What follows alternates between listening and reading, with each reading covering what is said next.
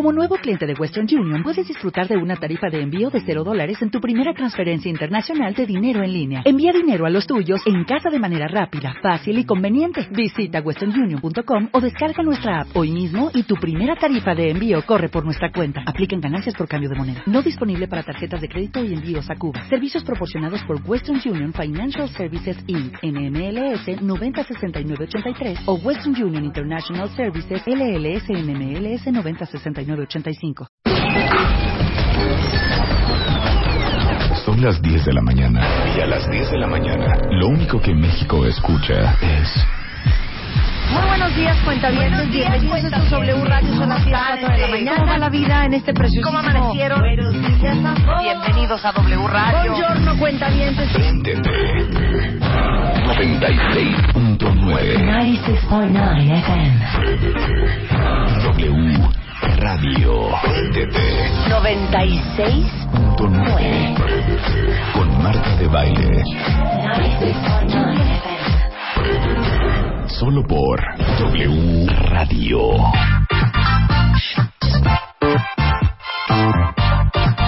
Buongiorno, cuentavientes. Bienvenidos a W Radio. Este lunes, comienzo de semana, una cosa muy fuerte, muy dura. Por eso vamos a empezar con algo alegre y light. Sí. ¿Ok? A ver, les quiero preguntar a todos Algo ustedes. alegre y light. Los 75 años de la Segunda Guerra Mundial. Bueno, después vamos a hablar con Jacobo Dayan de eso. No, pero ahorita esto es light. Sí, esto es claro, light, esto es de esto es light. reírse. Ya- a ver, ya está con Jacobo. nosotros Claudio Flores, que es vicepresidente de Lexia Global Solutions, que es una compañía de estudios de mercado. Entonces, antes de que tú abras tu boca y digas absolutamente nada, Tío. le quiero hacer una pregunta a Rebeca. Dime. ¿Qué tan, y es para todos cuentavientes, del 1 al 10, qué tan lujosa crees que eres? Del 1 al 10, lujosa. Ajá, Sí, esa es la primera pregunta. Luego vamos a, a- a ahondar, Puta, es que. porque bueno, la primero- definición de lujo es Sí. muy subjetiva. Definir lujo Ok. primero. Pero yo lo que creo que en mi definición, Sí. ¿qué tan lujosa? ¿Sí? Cero, hija. Cero lujosa. Cero, cero, lujosa. cero. Ok, perfecto. Claudio Flores, ¿qué tan lujoso eres? Yo creo que sí ando por un 7, un 8. Sí. Me Yo, gusta. yo, yo creo que yo me doy un Un ocho. 25. No, no. Un 8. Ujú. Ya, bueno, un 9. No, hija. Mm. Pero, sé honesta. No, pero vamos a. Pero espérate. Ahora vamos con la segunda parte. Decir soy lujosa o soy lujoso o me gusta mucho el lujo es muy subjetivo porque cada quien tiene una interpretación diferente. Claro. Exacto, es decir, el lujo, eh, lo que estamos viendo, Ajá. lo que encontramos en este estudio es que el lujo antes era, se trataba de tener objetos, ¿no? De Entonces tener eras cosas. lujoso en la medida en que tenías cosas, objetos, coches, relojes, este, Zapatos, accesorios, bolsa, zapatos, ropa, bolsas, Anillitos, anillitos. Anillos brillantes. Y hoy el lujo está cambiando de valencia. Hoy se trata de experimentar cosas, de sentir cosas, de disfrutar, de tener tiempo, de tener libertad. Y dime si, si para ti el lujo no es tener una mañana libre. Claro. Sí, Entonces bueno, eres ese cero es un lujosa. lujo. Un lujazo. Claro, Mm. pero fíjense qué interesante. Cuando yo les pregunté a todos ustedes si se sienten o no lujosos, seguramente tomaron la decisión de qué número me iban a tuitear basado en cuántas cosas caras de marca poseen o adquieren. Yo en eso me guié. Claro, Yo y me, eso pero no es yo to- sabes en qué pensé, más que en marcas. Ajá. Yo pensé en brillantes, en, ¿sabes? En el- la marca del coche. En el relojazo con Sí. diamantes. Por eso, en- pero pensaste en, en el, cosas. bro- Sí. en, en el brazalete, en eso pensé, en la eso, corona, pensaste en la adquisición de en la cosas diadema. Sí, claro. Entonces el, en la tiara. El tema es que ya eso está dejando de ser el lujo y hoy el lujo está sentado más en cómo disfrutamos y vivimos esos objetos que pueden ser muy diferentes. Sí puede ser un anillo de diamantes, evidentemente, pero también puede ser un anillo de bisutería que Ajá. se entrega y que se recibe en un momento especial y altamente significativo para la gente. Eso es un lujo. Claro, entonces, ahora espérense. Cuando uno habla de lujo, automáticamente estás hablando de dinero. Tiene mucho que ver por el tema de, de, eh, digamos, de ingreso, pero no necesariamente y cada vez menos. Es Ajá. decir, el dinero te da acceso a cierto tipo de objetos y experiencias, pero hay experiencias que son muy baratas. Podría, puede ser un café en el momento correcto, ¿no?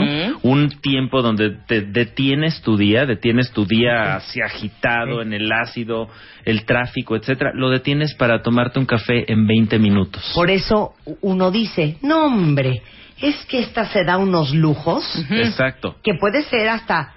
O, O sea, sea, ir a todo el mundo comer de aquí dos a matándose cuatro, por hija. presentar los resultados del trimestre. Y está en ¿Y alguna esta? comida. Sí.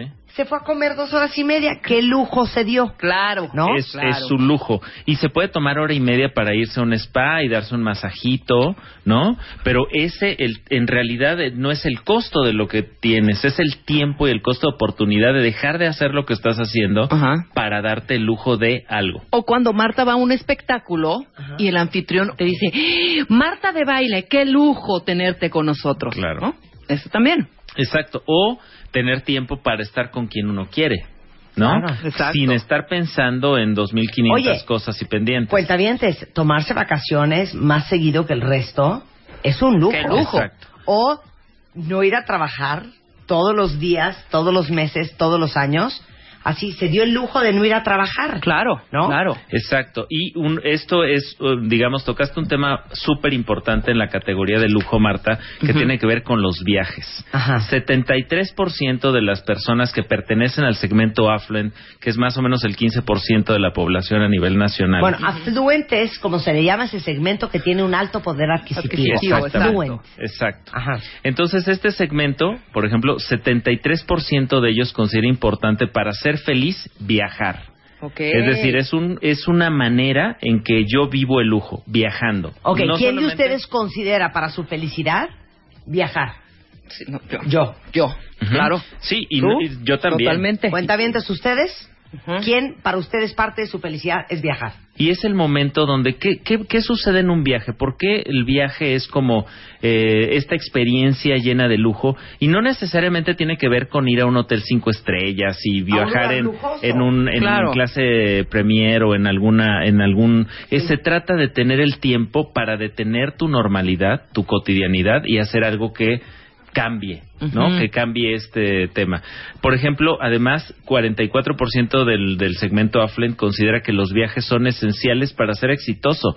Es decir, no solamente para mostrar que eres exitoso, sino para hacerlo, para poder distraerte, ¿no? Digamos, oxigenar tu cerebro y y además encontramos que la decisión de viajar puede ser a un destino nacional o a un destino internacional, pero está, está fuertemente correlacionada con Claro. la de lujo. Sí, ojo, el lujo no es haberte ido a Hong Kong a En un amant en Ajá. business. Exacto. El lujo es haberte podido tomar el tiempo para irte a nadar a unas a unos cenotes, Unas aguas termales. ¿me entiendes? Exacto. O unas aguas termales. Sí, exacto, exacto. Exacto, en Ixtapan de la Sal. Exacto. Exacto. Eso también es lujo. Eso también es lujo. Entonces lo que estamos viendo aquí, Marta, eh, es que se está moviendo el lujo de lo tangible a lo intangible, del objeto a la experiencia, digamos, de- del dinero o del, del- de la capacidad, del poder adquisitivo a la capacidad de liberarme, de tener tiempo, de, de buscarme espacios para ser libre y para decidir lo que yo quiera hacer con ese tiempo. Entonces, pareciera que este lujo que venía del, del viejo, del old money que le llamaban, ¿no? Del viejo dinero, este ahora se está moviendo hacia una nueva, a nuevas valencias de lujo que tienen que ver con experimentar, disfrutar, tener tiempo y tener libertad. Se vuelve entonces intangible. ¿Qué lugares destacan en, el, en los destinos nacionales? Pues destaca Cancún en primer lugar con un 20%, pero está Bahías de Huatulco, Los Cabos, Puerto Vallarta, Acapulco, Riviera Maya, Ixtapa, Playa del Carmen, Mérida, Cuernavaca, Puebla, es decir, no tiene necesariamente que ver con el destino, sino con lo que sucede en este destino. Ok. Y a nivel internacional, ¿cuáles son los que destacan? A ver, ¿no? ¿en qué, qué crees que está en primer lugar, Rebeca? Como el destino internacional más querido por el segmento affluent. Nueva York, sin duda. No, estés, no, estés- No estoy viendo, estés no, yo dije, no, ni veo. Nueva York, sin duda. Es pues, correcto. Hombre, Es correcto. Segundo lugar, segundo lugar será alguna playa, no Mm. sé, quizá. internacional. Ah, internacional. Segundo lugar, em, espérame, espérame, espérame. El Mediterráneo, por allá, por este. Hija, no sé. esta es una encuesta, tienes que pensar en el top 3. No creo que el Mediterráneo. Me dijiste top tres. 2. Por eso, Nueva York número uno, número dos, ¿qué ciudad podría ser? Mm, Tokio. ¿Sabes qué? Ya no juguemos con ella. Dilo tú, dilo tú. Segundo Claudio. lugar, París. hija. Además, Ah, ok. con un están prácticamente empatados. Tercer lugar, a ver, ¿A quién Tercer sabe a quién lugar. entrevistaste, eh? bueno, al segmento, es decir, a los que tienen Vegas. Las Tercer Vegas lugar, yo iba a decir, yo iba a decir otro, pero bueno, Las Vegas. Cuarto, Miami. Quinto, Madrid. Sexto, Barcelona. Yo iba a decir séptimo, tercero, Londres. yo iba a decir Ujú. tercero no, yo Barcelona. puesto New York, Paris, London, Milán. No, yo hubiera puesto New York, Paris, Barcelona, Milán. Dubai. London. Y Dubai en quinto pondría. No, London no, por el clima. Sí. San Diego. Sí, claro. Bueno, San Diego tiene un lado, digamos, este Muy familiar, mexicano. mexicano, etcétera, que también puede ser atractivo. Pero acuérdense que aquí lo importante es lo que hago en el destino, ¿no? Eh, por ejemplo, encontramos que el segmento affluent, que es este segmento que tiene, digamos, un gran poder adquisitivo, eh, viaja por placer alrededor de 3.2 veces al año y por negocios 3.8 veces al año en promedio. Claro. Entonces, a, a destinos internacionales, es decir, son tres o cuatro viajes al año a destinos No, sí internacionales. hace súper sentido esta lista, eh. Perdóname, Marta. Ahora, cuando les preguntamos la percepción del lujo, Ajá. ¿no? Que es que tiene que ver con qué qué creo que es el lujo. El, el lujo es un estilo de vida y una manera de ser reconocidos también por un tema de estatus.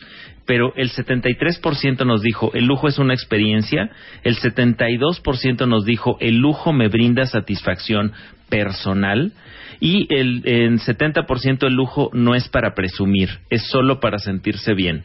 Es decir, estamos viendo cómo empieza a moverse el lujo del show off de marcas, de mostrar la marcota, de decir, Ajá. mira lo que traigo, Mira mira, mi- lo- mira mi lujo. ¿no? A disfrutarlo. Y por eso vemos incluso en las marcas una tendencia que ustedes pueden ver entre marcas que tienen extensiones de línea donde se muestra mucho la marca Ajá. y el logo y tal. Claro. Y también esa misma marca tiene eh, extensiones de línea, digamos, más discretas. Claro, bueno, déjenme decirles un chisme. ¿Saben ustedes cuáles son las marcas que más se venden en México? Louis Vuitton, sin duda. Louis Vuitton, porque trae la L de afuera. claro, las que se ven Ahí te va. Carolina Herrera, por la CH. CH afuera. Claro. Coach. Porque Coach, trae Michael Kors. afuera. Las- las Michael. Kors, que trae la M, La M en la afuera. cara, ajá. O sea, todas las marcas que traen los logos y que es evidente, que la bolsa es de esa marca, se venden mucho en México. Sí, y claro. también son las más pirateadas, evidentemente. O sea, son las que tienen más competencia para, digamos, aspirar a este a esta iconografía vinculatoria con el lujo. Pero el lujo, entonces, si ya no está en los objetos, si está en las experiencias, ¿por qué no buscamos el lujo en nuestras experiencias? El lujo del café, el lujo del cigarrito, el lujo de las vacaciones, el lujo del espacio para mí mismo, para mí misma. Es decir, el lujo donde ya no está necesariamente asentado en el objeto y en la ¿Sabes marca. qué estoy Claro, pensando ahorita? Ajá. Que tú puedes traer ahorita perfectamente una, dame una marca de bolsa que te encante rápido. Botega Veneta. Pues, o sea, pueden haber algunas, allá en el Chinatown pueden haber unas, bo- unas de Bottega estas, una botega veneta fake, ¿no? Sí. Te puedes comprar por 10 dólares Sí. Y nadie pensaría, te puedes dar el lujo de que nadie piense que traes una botega veneta fake. Lo que pasa es que lo, lo pirata, A la ok, larga, a la larga. nadie lo sabe, pero ¿sabes qué? Lo sé yo. Exacto. Y no Claro. quiero traer una Botega Veneta. Pues sí, fake, obviamente, pero ¿no? te Sí. puedes dar ese lujo, a eso me refiero también. Estamos esta parte Ah, del claro. lujo, ¿no? Claro. O sea, el lujo de el que lujo traes de- un Rolex Sí. más chino claro. que Bruce Lee y todo el mundo cree que traes un Daytona de verdad. A ver tu Rolex, déjame ver el segundero, déjame ver No, el segundero. pero fíjate, para mí estaba pensando en la experiencia de lujo, cuentavientes, y ese sería un muy buen ejercicio para todos ustedes en Twitter o en Facebook. A ver, ¿qué hacen ustedes que lo viven como un gran lujo? Por ejemplo, yo estar el sábado en mi casa con botas de jardinero, sombrero, sunblock en el jardín de mi casa, para mí es un lujo enorme. Uy. Mm. Para mí es un lujazo. No tener a nadie invitado, no tener que trabajar ese día, tener espacio y tiempo, que nadie me esté diciendo, ¡Maven! Eso para mí es un lujo. Mira, Sí. A ver, ¿qué es para ustedes un lujo? ¿Qué lujazos se dan? Que puede ser para alguien tomarme mi maquiato doble, ya sabes, con doble espuma, bla, bla, bla. Ese puede ser un lujo. Sí, Claro. para mí, por ejemplo, un sábado cocinando, tomándome una copa de vino y eh, relajado sin, digamos, sin temas de invitados, sino cocinando para ti, para tu ti, para tu pareja, es un lujazo. a mí ¿no? dame una hamaca en dos palmeras. No me importa lo que hay atrás, frente al mar. Una chela, un tequila y, eso para mí estamos. ya estamos. Es ¿eh? un lujo. A ver, ¿qué es para ustedes un lujo? Vayan, tuiteen y facebooken. Ahora, muy interesante porque eh, cuando fuimos a explorar sobre el tema de cuáles son los eventos considerados de lujo en México, nos encontramos una súper, súper sorpresa. A ver. ¿no?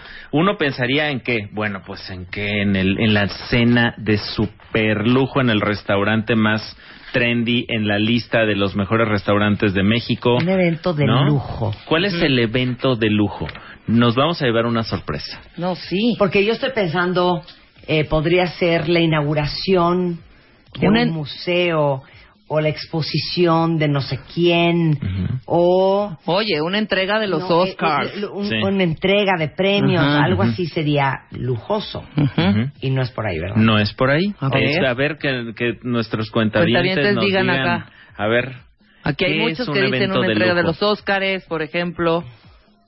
Una gala, Una gala. un, un desfile de modas, dicen por acá también. O incluso cuando se concluyen ciclos, ¿no? De repente, pues una, una graduación. Una ¿no? graduación, claro. es- o sea, invertiste años en que sucediera, en que tus hijos o tú este, llegaras a un punto donde te gradúas y entonces ese es un evento de lujo. Claro. Pero miren, el evento número uno de lujo en México para el segmento afluente es una boda. Una boda, ¿por qué una boda? Porque ahí estamos conectados emocionalmente. Claro. O sea, es la boda es el mejor evento en el que podemos, eh, digamos, reunirnos con nuestros seres queridos, ampliar nuestra red social también. Esta es un es un evento usualmente muy significativo Oye, para el asistente. Es de los pocos eventos, hablando de lujo, piénsenlo así, cuentavientes, porque yo he visto hasta zorros en, en verano. Es de los pocos eventos en donde te puedes vestir, Sí. porque uno ya no se viste hoy. Claro. ¿A dónde te pones tus vestidos largos y tus super trajes y tus En las bodas. Exacto, bodas, En las bodas. 15 en las años. bodas. Es donde podemos ser, estar, ser y estar eh, de la manera más elegantemente vestidos, ¿no? Es, es un evento en el que estamos conectados emocionalmente con el evento en sí mismo. Tiene además una serie de rituales predecibles, dependiendo del tipo de boda, evidentemente, pero más o menos sabemos cuál es, por dónde empieza una boda, dónde va la mitad y dónde está acabando. ¿no? Claro. Entonces, la boda es un eh, es el evento con un 13% más eh, mencionado como evento de lujo en México. En segundo lugar, ya viene pues una cena importante, una comida gourmet o de muy alta calidad. Este, un concierto también es un evento de lujo. Un cumpleaños de Marta de baile. Bueno, un cumpleaños de Marta de baile, este, o sea, eso sí es un eventazo de lujo. Y además, cómo corre la champán, ¿no? ¿Qué tal? ¿Qué tal? Pero lo interesante de esto es que estamos viendo que el lujo está cambiando. Hay que de- además decir, me gustaría, digo, esta parte es un poco más técnica, pero el lujo es un segmento que está creciendo en nuestro país. Es decir, el lujo, eh, de acuerdo con datos de Euromonitor, eh, eh, digamos, representa 14 mil millones de dólares en No México. manches. De ese tamaño es la, o sea, 14 mil millones de dólares en México, ¿eh? no en el mundo. Esto al cierre de 2014 y son cuatro categorías, digamos, las que de acuerdo con esta, con esta, con Euromonitor, son las que están haciendo crecer más fuerte el segmento en México. Uno, la ropa de diseñador. Ajá. Esa nos encanta y es de las cosas que, que están creciendo más en nuestro país. En segundo lugar, los accesorios. Ajá. En tercer lugar, joyas y relojes consideradas como una sola categoría. Ok. Y en último lugar, vino, champán y bebidas alcohólicas. Son los cuatro, las cuatro categorías que están moviéndose de manera más dinámica en nuestro país. Y más o menos para que nos demos una idea, el lujo está creciendo como segmento en México alrededor de un 5.2, 5.3% anual. Es decir, está creciendo más que, que pues la economía y más que muchas otras cosas. Es un segmento, digamos, muy eh, dinámico. Ok. Y a mí me gustaría también mencionar otra característica, Marta, este, que, que es eh, y muy interesante respecto al lujo y que tiene que ver con la culpa. ¿Cómo? La culpa está unida intrínsecamente al lujo. O sea, si no sentiste culpa, no fue lujo. No fue de lujo. A ver, piensen por favor eh, Rebe, la última vez que te compraste algo Que te que dio te dio remordimiento. culpa, así que, que ya que lo tenías en la bolsita muy bonita, o que ya lo llevabas puesto, o que ya lo tenías contigo, dijiste, híjole, qué... ¿Para qué tantas chamarras? ¿No? Sí, hace como tres meses, pero luego se me olvidó bien rápido. fíjate. ¿Cuánto te duró la culpa? Pues, ¿qué habrá sido, hijo? Cuando me llegó el estado de cuenta del American Express al mes. Un mes. Un mes te duró Sí, la un culpa. mes y cachito. Ajá. Ok. A ver por acá. Yo te diría que un abrigo. Un abrigo... Un eh, abrigo. Un abrigazo. Un abrigazo que ¿Qué digo... dijiste? ¿Para qué? De veras, para ir, haz de cuenta que viviéramos en Alaska. O sea, ¿para ir a dónde? Pero se veía de- precioso. Pero está precioso. Bueno, el tema es que encontramos que eh, muchas veces la adquisición de objetos de lujo o de experiencias de lujo, Ujú. cuando tienen que ver con algo que compras, está unido al tema de lo compro y luego siento culpa. Entonces hay nuevas tendencias de el lujo sin culpa, ¿no? Claro. Pero lo cierto es que encontramos cuando hicimos todas estas entrevistas que dependiendo de qué tanto qué tanta culpa me genera, qué tan lujoso es y qué tan fuera de mi alcance está. Claro, a ver, ¿qué es lo último que compraron cuentamientos ustedes que les ha generado una culpa horrenda? Ajá. Que puede ser hasta una pantalla de plasma, puede ser un tostador, puede ser lo que sea. Puede ser, sea. puede ser, sí, o sea, puede ser un café, Puede ser un ¿no? café. O sea, Puede ser, puede del- ser irte a gastar tu dinerito en las maquinitas estas de, de Play City. Puede ser el jack, sí. el claro. Jack. Entonces, lo que estamos viendo aquí es que empieza a ver hace poco, hace alrededor de unas dos, tres semanas, el país publicó un artículo muy interesante sobre cómo consumir sin culpa es el nuevo lujo. Ajá. Esto de eliminar las culpas del consumismo, ¿no? Y eso se los vamos a decir después del corte, no se vayan. Continuamos. Continuamos. Conti- conti- Marta de baile. Marta de baile en W. Escucha. Ya regresamos. Regresamos. Marta de baile en W. Marta de baile. Préndete. Estamos de regreso con Claudio Flores. Él es vicepresidente de Lexia, es una compañía de investigación de mercado y estamos hablando sobre las nuevas tendencias del lujo, que tiene que ver más con experiencia que con objetos lujosos. Y preguntándoles a ustedes que cuál fue la última cosa que compraron o que hicieron para ustedes, que pudo haber sido el viernes me di un puente y no fui a trabajar. Eso puede ser un lujazo. Claro. ¿Cuál fue el último lujo que les provocó remordimiento? Y luego entonces hay un estudio. Sí, lo que encontramos, digamos, a partir de, de- del, del estudio formal sobre el segmento affluent y el lujo en México, es que sí tenemos un tema de culpa con el lujo. Y hay varias culpas, hay varios niveles de culpa. Una es la culpa con nosotros mismos. Es decir, por ejemplo, cuando pues sabemos que le estamos rascándole, eh, rascándole, digamos, los Al límites, rascándole los límites de a la- nuestra tarjeta de crédito, por ejemplo, o a nuestra capacidad de compra, ¿no? Es también cuando nosotros eh, tenemos culpa hacia la sociedad. ¿Por qué? Porque evidentemente vivimos en un país y en un mundo con al, con enormes diferencias, con enormes asimetrías. De repente dices, chin, me gasté tanto en este reloj que podría dar para comer a no sé qué. Oye, no te vayas lejos. A ver, cuentavientes, sincerémonos. ¿Cuántos de ustedes no han adquirido un lujo Y que luego dices, híjole, de veras? Sí, como Sí. para qué. En vez de meterlo para la educación de mis hijos a futuro, ¿no? por ejemplo, ¿no? Por ejemplo, o cuando piensas, este, no sé, por ejemplo, cómo está el salario mínimo, que ahora se está discutiendo mucho sobre el salario mínimo en México, pues cuál- qué representa un salario mínimo frente a algo que quizá tú te das el lujo de comprar y que disfrutas, pero que no se te olvida ese componente, ese pepe grillo que te está diciendo, oye, y esto, este, ¿para qué serviría en otros, en otros destinos, no? De inversión, tanto personales como sociales.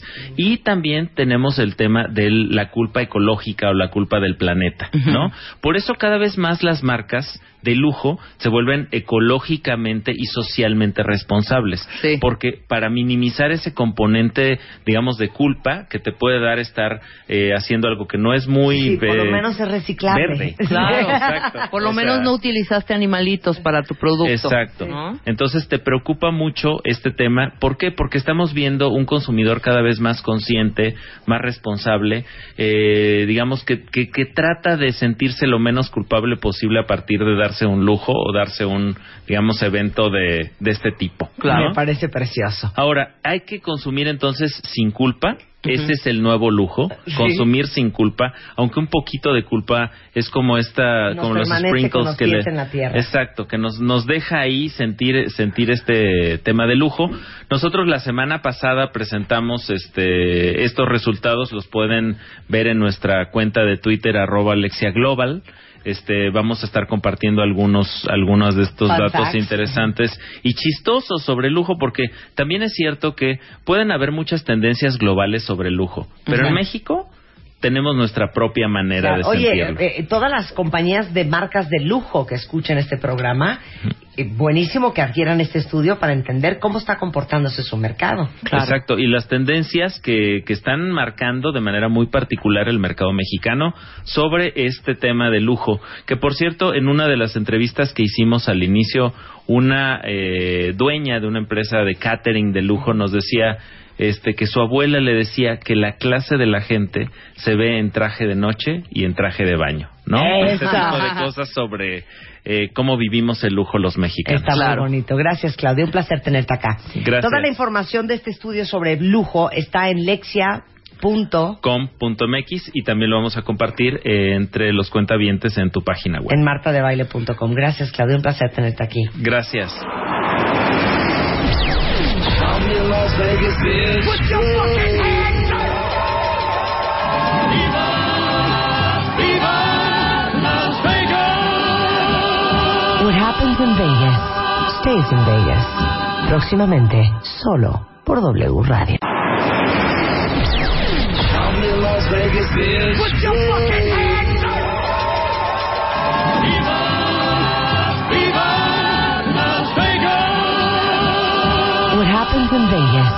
stays in Vegas.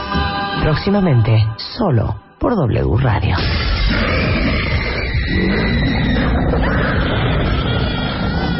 Rebeca. ¿No oíste ese ruido? Ay, no estás loca, no pasa nada. No, Rebeca. Seguro fue un árbol. Es una puerta que se abrió. No, es un, una rama que está aquí. Estás viendo este tormentón. Estamos en esta cabaña solas y no hay absolutamente nada allá afuera. Sí, es el viento. No, Rebeca, es una puerta. Es el viento. Te lo juro que es el. ¡Cuidado! ¡Bájate! ¡Bájate! ¡Rebeca! ¡Rebeca! Yo corro. Yo corro porque soy más ágil. Estoy viendo que sí viene una sombra. Güey, y ya me es un mataron. güey con un hacha. Ya me mataron. Que en la espalda le dio a Pero Marta, ¿saben por qué me mataron a mí primero? Porque tú eres la más frágil. No, porque yo soy güera. No. Porque yo soy güera. A la Sí, güera claro, siempre la pues, matan. Sí, Er- eres, eras güera y una noche antes estuviste en el jacuzzi con tu novio Teniendo sexo. cooperando, Sí. exactamente. La que tuvo sexo y la que es güera y está buenona es la primera a la que se vuelan. Exactamente. Que Ricardo Farías, mejor conocido como el Guarache, nos aclare por qué vamos a hablar AKA. de cuáles son las que sobreviven en las películas de miedo para todos los que aman ver películas de The terror. Final Muy buenas, Girls. ¿cómo están? Eh, mis ¿Sí de o no? baile, mis mangas, buenas, buenas. ¿Sí o no? Sí, eh, fíjate, justo lo que estás hablando es de la relación entre las Scream Queens, ¿no? Las reinas del llanto, del grito, que son esas justo, la güera, Ajá. la güera, la típica que eh, llora, grita y no puede hacer nada y es... eh, Es frágil, es medio menzona. Incluso, exacto, la, la American Sweetheart, ¿no? Estas sí, sí, sí. gringas, güera, O la güera. bimbo, la Eh, bimbo. También, Ándale, también, la ¿no? bimbo. Pero que es en la película bastante ineficiente, ¿no?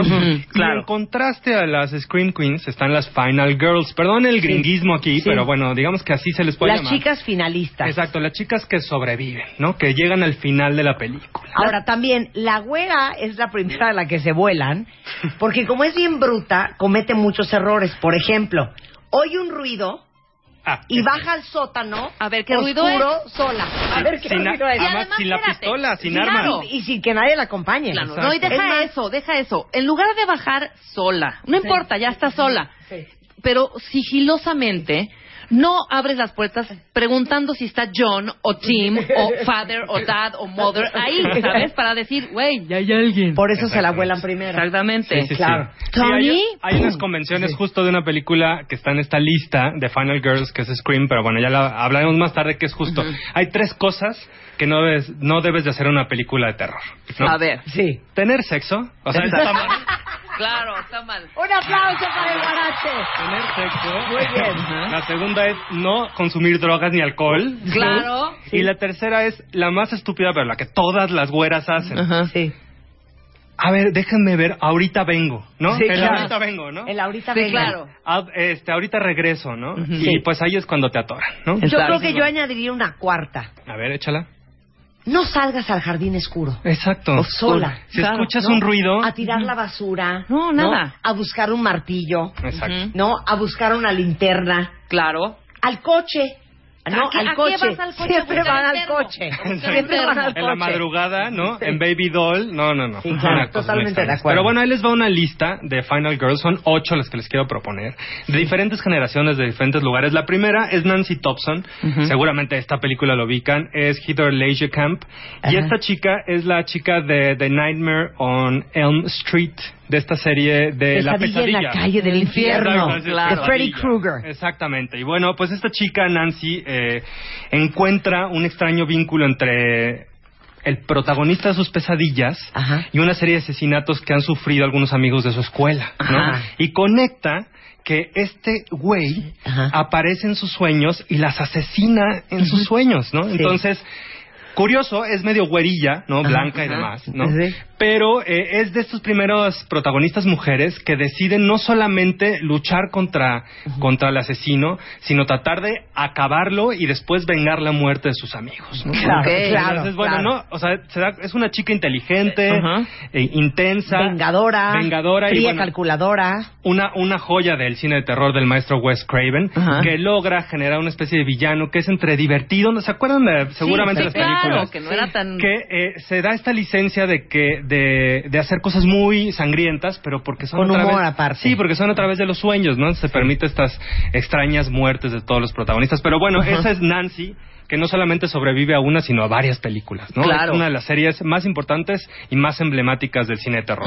La segunda, Gran Survivor. Gran Guapa, Survivor. gran Survivor. guapa, que curiosamente siempre se acaba casando con los directores de las películas en donde actúa. Oye, estuvo aquí en el programa. la, Sí. la señora Jovovich. Encantadora Mila Jovovich. Uf. Es Jovovich. Jovovich, es que mi... Dicho mi- por ella. Ah, muy bien, no, si, lo tra- Ajá, si ella lo, pronuncia así, Jovovich, yo me quedo. encantadora y divertida y preciosa y cómo nos Divina. con ella. Sí, eh, Mila eh, Jovovich es la protagonista de Resident Evil, esta chica Alice que despierta sin acordarse muy bien de lo que le pasó y llega un squad, un, una especie como de comando eh, que le pide que tienen que acompañarla para tratar de apagar a la eh, computadora maestra, esta niña de color rojo maravillosa de la película, una de las franquicias más importantes de, de zombies y una chica que no solamente es guapa, sino que es inteligente, superdotada, sabe artes marciales y maneja armas de alto calibre. O sea, Exacto. es una bestia. Ok. Es maravilloso. Entonces, Podía salvarse, aparte son claro. recomendaciones, ¿eh? Pues échense Ah, claro. Evil. Mira, es, un- es una franquicia que no va a cambiar la historia del cine, pero que a mí me divierte mucho. Claro, Ok, Todas claro. las de Resident La número tres de las chicas que sobreviven es, es... es Uy. Eris Harson, eh, Sharni Vinson, de una película del año pasado que se llama You Are Next. Sí. No sé si han visto esa película. Malísima. ¿la juntas? mano. No, güey, yo la acabo ¿La de ver. Malísima. ¿La odiaste, Rebe? No, no me hagas eso. No, no, no la, Sufro. ¿La la acabo de ver. Ya no estoy confiando en ti, Guarache. No, no, no. A ver, déjame contarles un poco. Esta, Venga. Es, esta, esta es una película dirigida por Adam Wingard. Es eh, para mí uno de los eh, directores genio, digamos que de la nueva generación de directores de cine de terror. Eh, You Are Next es una película que cuenta la historia. Fíjense, qué bonito, ¿no? Uno pues tiene un nuevo galán y el Ajá. galán dice, oye, fíjate que es el aniversario de los 25 años de casados de mis papás y Vamos nos vamos a ir a una cabaña. ¡Ah! La cabaña tenía Con que En el bosque. Eh, sí, en, En el bosque. ¿Hay un lago? eh, lejos, pero sí. Sí, pero no había lago, pero sí lejos. Sí, pero lejos por ahí hay un lago. Bueno, en el bosque, y pues es la casa de la familia, y van mis hermanos, y así conoces a toda la familia, a mi hermano el que está medio menso, y a la no, no sé qué, y los conocemos a, a todos.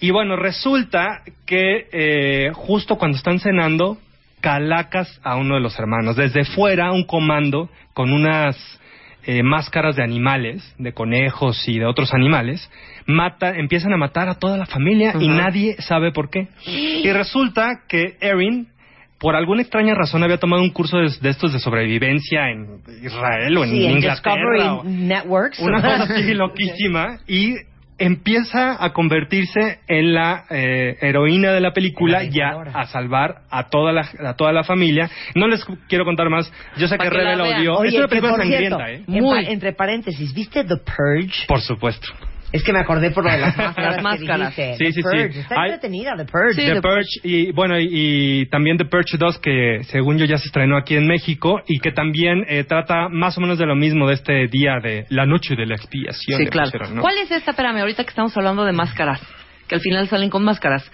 Es una pareja que se casó, se va a casar o creo que le da el anillo y se van a una cabina, pero a una cabaña, pero están ellos dos. Ella creo que ella es Jennifer Con- eh, Jennifer Connelly, no. Y él no sé quién es. Pero bueno, están enojados, ¿no? Llegan a esta cabaña, él viene de smoking, ella como de largo, como que algo pasó previo y eh, de pronto él, como siempre, ¿sabes?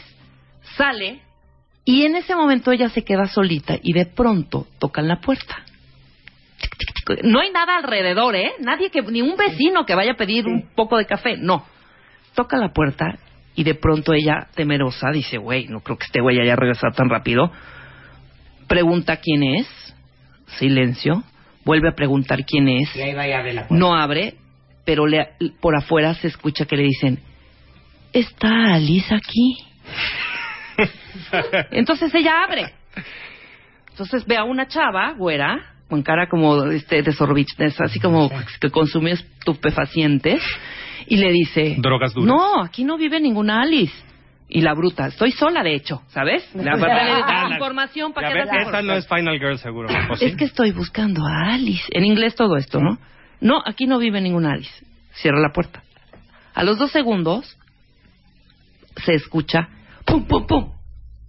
Entonces ella, ¿qué onda? Hasta me está dando miedo, hija. Ya, ella enoja, ella ya como molesta, abre y se vuelve a encontrar a la misma diciéndole, ¿está Alice aquí? Bueno, a partir de ahí, hijo, es una locura la película. A mí me encantó ¿Pero él. Cada vez. es? Entonces, al final son, eh, bueno, no al final, son tres o cuatro el, eh, chavos trastornados. Es el remake de Funny Games, pero no estoy seguro. No, no es ¿No? Funny Games. Ahorita te iba a mencionar Funny Games. Qué que locura. Funny Games, ¿eh? pero, pero la nueva. La, ¿Viste el remake? El remake de... El remake con los Ajá. dos chavos. Sí, sí, pero Si no, es ustedes- Naomi Watts, ¿no? ¿Quién es? Es Naomi Es Watts. Naomi es, Watts, Naomi sí. Watts. Y, eh, y Sí. una... ¿Y él es eh, David Byrne, ¿no? No, hombre. No es David. Él es- Gabriel Byrne. Exacto. Es Gabriel Byrne. Y la Ah, original el es de, de Michael Haneke. El, Sí, el es gran- austriaca, ¿no? Exactamente. Pero Funny Games, si no la han visto, cuenta bien. No, bueno. Que es brutal. Vean, es brutal. Sí, hay- o sea, hay es una- brutal en el sentido de lo que la palabra brutal Significa. significa. Sí, y si pueden, eh, hay una, hay una excelente entrevista que le hacen Ajá. a Haneke, al director de, de la, de la versión original, digamos. Y él dice que eh, le dijo, le confesó un día a su productor que eh, si esta película le gustaba a la gente, que había, eh, que algo había estado mal. Wow. No, en A este ver, rollo de que busquemos si es Sí. Jennifer Connelly o Jennifer Garner. Me estoy confundiendo un poco. A ver si busquen en las Siempre- dos, Garner siempre- o, o Connelly. Siempre me, Rebe siempre me pone en estos. Ponte, siempre nos pon- ponen no, es que esa película la tienen que ver, ¿eh? Claro, si bueno. no, no hay chiste. Entonces, continuamos con Texas Chain Massacre. Exacto, Tex- Texas Chainsaw Massacre, bueno, que es, eh, es es uno de los híjole, ¿cómo decirlo? Es una de las clásicas. Viernes 13. Exacto, es una de las franquicias clásicas, importantes y brutales del cine de terror mundial, yo diría sí, Toby Hooper se manda una joya y es una de las películas más sangrientas que se, que se han hecho. Es una película que además eh, eh, aparece en un contexto Vietnam, ¿no? Eh, no se había hecho una película así. Es Claro. Posiblemente la película junto con Halloween, las películas más brutales del género slasher. ¿no? Y tiene este gran, gran villano que es Leatherface. Y la historia es la historia de Sally, que tiene, eh, se entera eh, que en el panteón donde estaba enterrado su abuelo, hubo una, se profanaron, se abrieron unas tumbas y decide por qué no ir a investigar con un hermano que es inválido, con su novio y con dos amigos más, ¿no? Lo que sucede en esa película no se los puedo contar, No, hay que verla. pero, pero Yo ya me eché eh, todas, sin ¿eh? duda ella es Final Girl ella es Final Girl, y, eh, y sobrevive, posiblemente de las que grita más, ¿no? Es, es un Scream Queen de alguna manera, pero sobrevive porque en el momento menos esperado por toda la familia de psicópatas, Ajá. encuentra una manera de escapar. En una de estas, es, en la calle, eh, perdón, en la carretera viene una herida, en una de estas. ¿Te acuerdas que viene una muy herida? Y Es, la- ella, la- Sally. Justamente Sally, viene ¿verdad? cojeando, viene cojeando y viene atrás. regresen. Leatherface viene atrás, Claro. persiguiéndola con la sierra eléctrica, con la chainsaw, y eh, pasa un camión, eh, un tráiler, que logra atropellar a uno de los de la familia. Exacto. Y luego el otro tráiler se detiene, se baja a ayudarle y cuando ve al otro güey con la sierra eléctrica, pues empiezan a correr los dos. Ella se acaba salvando en una pick-up que la levanta y la, y la lleva entre risas y llantos a su salvación. Exactamente. Ay, esta Ay, Sally, de veras. Esta Sally, la siguiente. Otra franquicia. Otra franquicia, este es Sidney Prescott, seguramente lo ubican, es Neve Campbell. Sí. Y la franquicia se llama Scream, ¿no? Es- Ujú. este maestrazo, eh, Wes Craven, vuelve a conseguir eh, una película, una franquicia del cine de terror y se burla de sí mismo eh, con el cine de slasher de los 80, como justamente eh, Texas Chainsaw, y hace una película como Scream en donde justamente aparecen estas reglas que les decía, ¿no? No tener, no tener sexo, no consumir drogas ni alcohol y nunca decir ahorita vengo. Sí, ¿no? claro. Y bueno, pues esta chica que ante todo sobrevive eh, a un extraño eh, asesino que se llama Ghostface, ¿no? Seguramente Ujú. ubicarán esta máscara y que además homenajea a todas las películas de terror. Scream es una película que hay que ver porque es un homenaje a todo el cine slasher, a todas las Increíble. películas de terror. Es divertida, es entretenida, ella es un clásico de los 90 y bueno, esta chica Sidney sobrevive, pues según Es yo, a, eh, a todas las películas. Exacto. ¿no? Muy A bien. todas las de la franquicia. Bueno, pues sigamos con otra que a mí me parece La seis. la 6, que es la película más importante del De- género slasher del cine de terror. Totalmente. ¿no? Una película dirigida por el maestro Carpenter y ella, la Final Girl, se llama Laurie Strode y es Jamie Lee Curtis. ¿no? Claro. Bueno, pues una, una básica eh, y que, como les digo, si alguien, alguien me apuñale, si no, si no es esta la mejor película Es de la slasher, mejor, yo, la mejor. Yo, yo diría que sí. Eh, este querido dulce niño del que alguna vez platicamos en esta mesa, Michael Myers, regresa Ajá. después de 15 años a acabar lo que había dejado pendiente. Claro. Y eh, Jamie Lee Curtis, o el personaje Laurie, logra sobrevivir porque eh, encuentra una manera de engañar al asesino eh, El Michael Candyman. Myers. Lo, lo, lo engaña de una manera que nadie antes había pensado. Le quita la máscara. Ándale. Qué locura. Claro, ¿Qué le quita la... Qué mujer más psicológica. claro, le quita la máscara. Sí, porque bueno, la verdad es que este hombre es superdotado, lo apuñalan 18 veces y no le pasa nada y ella decide que la única forma de salvarse es quitarle la máscara, se escapa y ahí eh, le disparan unas 38 veces, mm, bueno, no 38, me exageré, pero le disparan muchas veces y se supone que ahí muere. De- Luego descubrimos, como es una gran franquicia, que se sigue y se sigue ¿Tú y sigue. te contaste que el Candyman no existió nunca? Que fue un invento gringo. ¿Tú fuiste el Bueno, que me contaste? no, no te conté eso, pero te puedo decir que eh, tanto eh, Leatherface de Tex- Texas Ajá. Chainsaw Massacre como muchos otros asesinos sí están inspirados, inspirados En eh, casos reales. En Ed Gein, que es este asesino sí, que eh, en el que está basada sobre todo la película del maestro Hitchcock, Psicosis. Claro, ¿no? claro, claro, claro. Muy Pero bien. el Bueno. Candyman no existió.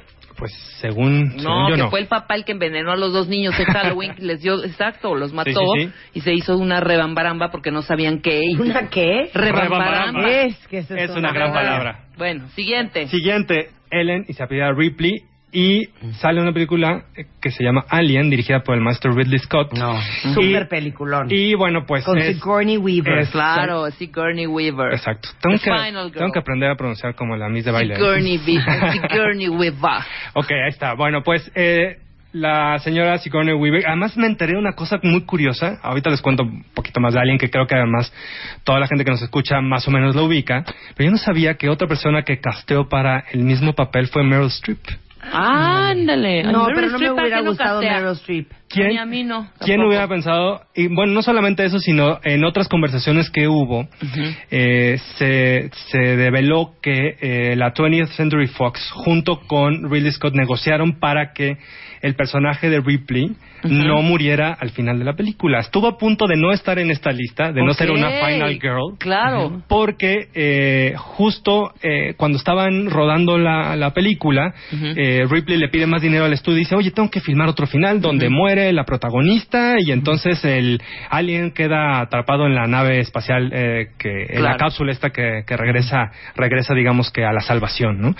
Y eh, a consejo de su productor y de los mismos directivos de, de la 20 le dicen, oye compadre, de por sí ya está muy manchada tu, tu película. Ya no hay lana, De por sí hay sangre por todos lados y además quieres hacer una película oscura y más oscura y más oscura y donde se muere la que es más chicha, ¿no? Ajá. La mera buena. No me la mates, ¿no? Entonces, en esta discusión deciden eh, dejar viva.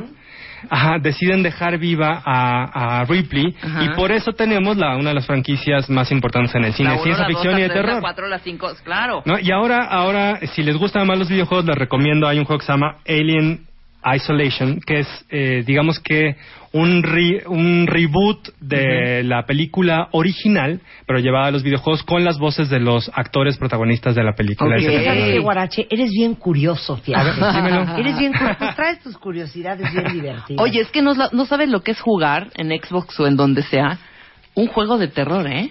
O sea, yo me compré Sí. dos, de verdad. Pones obscurito y dices, no manches, porque tú eres el que estás ahí Sí, metido. sin duda. Oye, No, no, y no. bueno, yo les recomiendo, justo ahora que está diciendo eso, y entiendo que hay muchas mamás que nos escuchan. Hay un juego que se llama Dead Space, Ujú. Que el eslogan era Your mom is gonna hate this, ¿no? O sea, Ajá, tu, mamá, va a odiar, este esto. juego, ajá. Hicieron una cosa divertidísima, hicieron unos estudios en un en una mesa, eh, como paneles de estos como que hacen cuando hacen investigaciones, ¿no? Este, paneles de, de investigación y les pusieron a mamás, las grabaron y les pusieron a ver el videojuego. Ok. ¿No? Como si las mamás aprobaran el juego. Y salen estas señoras de verdad desquiciadas viendo el videojuego de Dead Space, diciendo que eso es lo peor que han vivido, ¿por qué alguien quiere vivir algo así? Las señoras sufren. Ajá. Y esos videos se convierten en la campaña de marketing de Dead Space, el videojuego, que obviamente se ha inspirado en Alice. ¿no? Ok, qué maravilla, cosas, así así las las cosas. Guarache es Guarache con X en Exacto. Twitter, Es correcto. arroba W. A, R, A, T, X, E. Guarache. TXE. Guarache. Guarache. Guarache. TXE. Pueden decir Guarache. guar. TXE. Te Pueden queremos, decirme Guarache. guar. Muchas gracias Yo siempre también por traernos soy alegría. fans. Hacemos un corte rapidísimo. Cuéntenos, cuentavientes, no se vayan, ya volvemos. Continuamos. Continuamos. Conti- Marta de baile. Marta de baile en W. Ya regresamos. Regresamos. Marta de baile en W. Marta de baile. Préndete.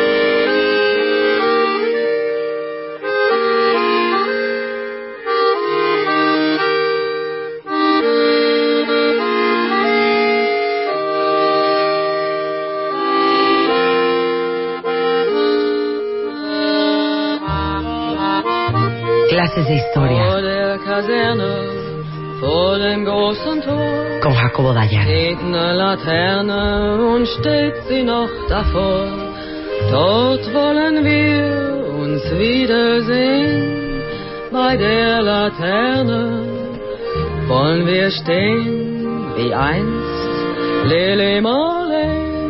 Dirán, ¿por qué está Lili Marlene de fondo? Si son clases de historia y es Jacobo Dayan.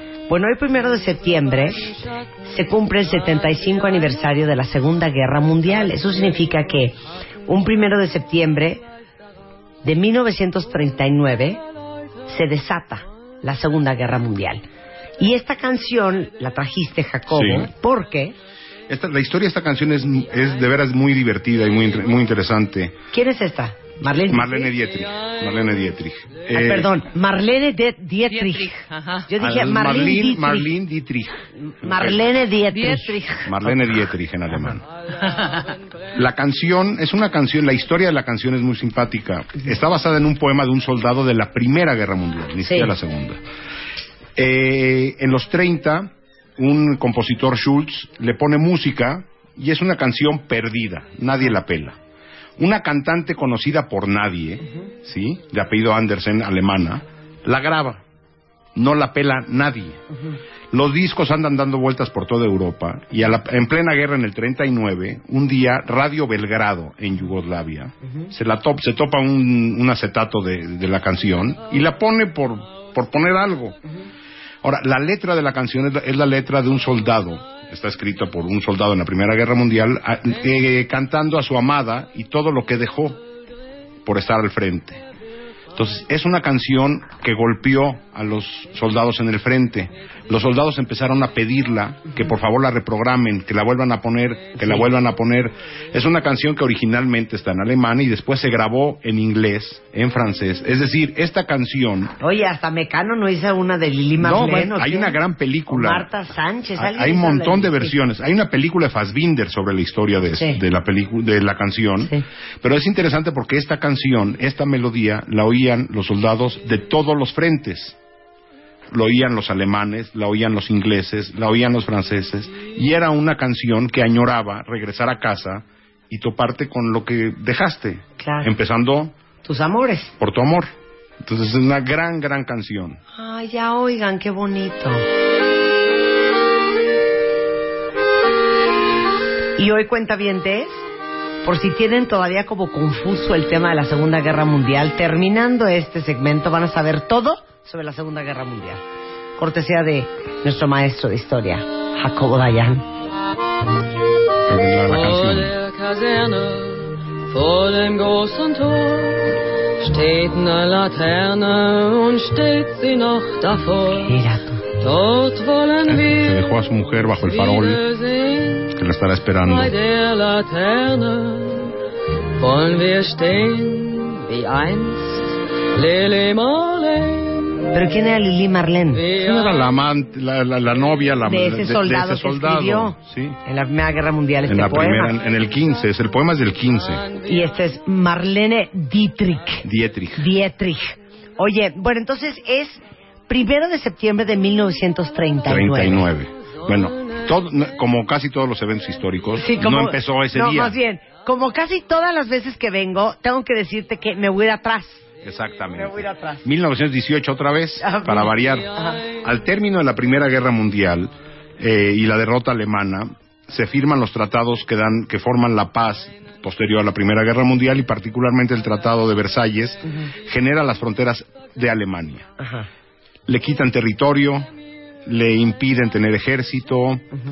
Eh, hay una intención de todas las le- de todos los habitantes de habla alemana en Europa de O unirse sea, en un solo país, Austria, Alemania. regiones de Polonia, regiones de Checoslovaquia, entonces sí era Checoslovaquia, para que no digan que me estoy equivocando.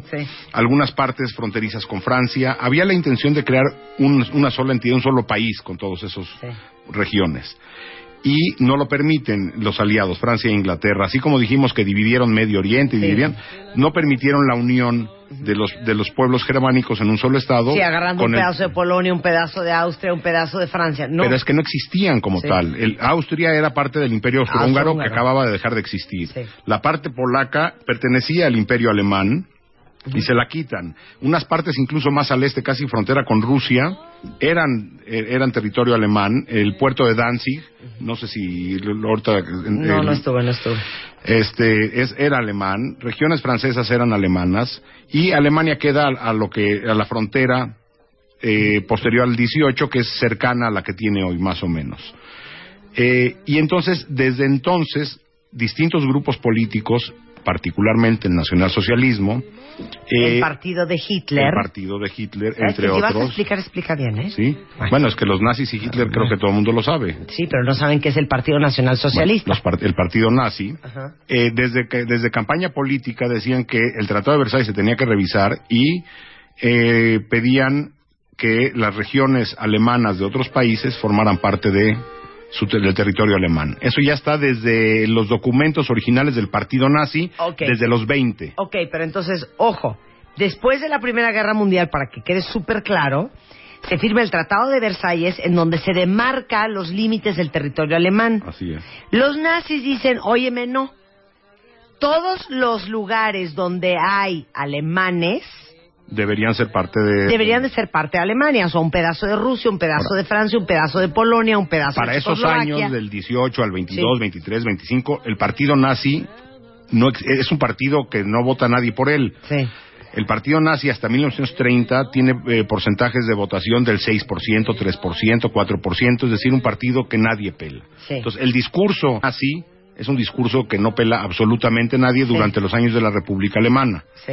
Ahora, a partir de la profunda crisis económica que vive Alemania, del crack del 29 en adelante, es el desempleo, la pérdida del orgullo alemán, es que el, vota- el, el- el elector alemán, eh, Buscando buscando quién restablezca el orgullo, el orden, la economía. vota por el partido nazi y el partido nazi llega al po- toma el control el 30 de septiembre del 33. ¿Sí? Todavía estamos lejos de la guerra. Pero del 33 al 39, toda la ideología del partido nazi empieza a ponerse en práctica, menos la parte territorial hasta más cercana a la guerra, es decir, todas las teorías de segregación racial, las eh, políticas de una sola ideología dentro del Estado como un Estado totalitario empiezan a aplicarse dentro de Alemania.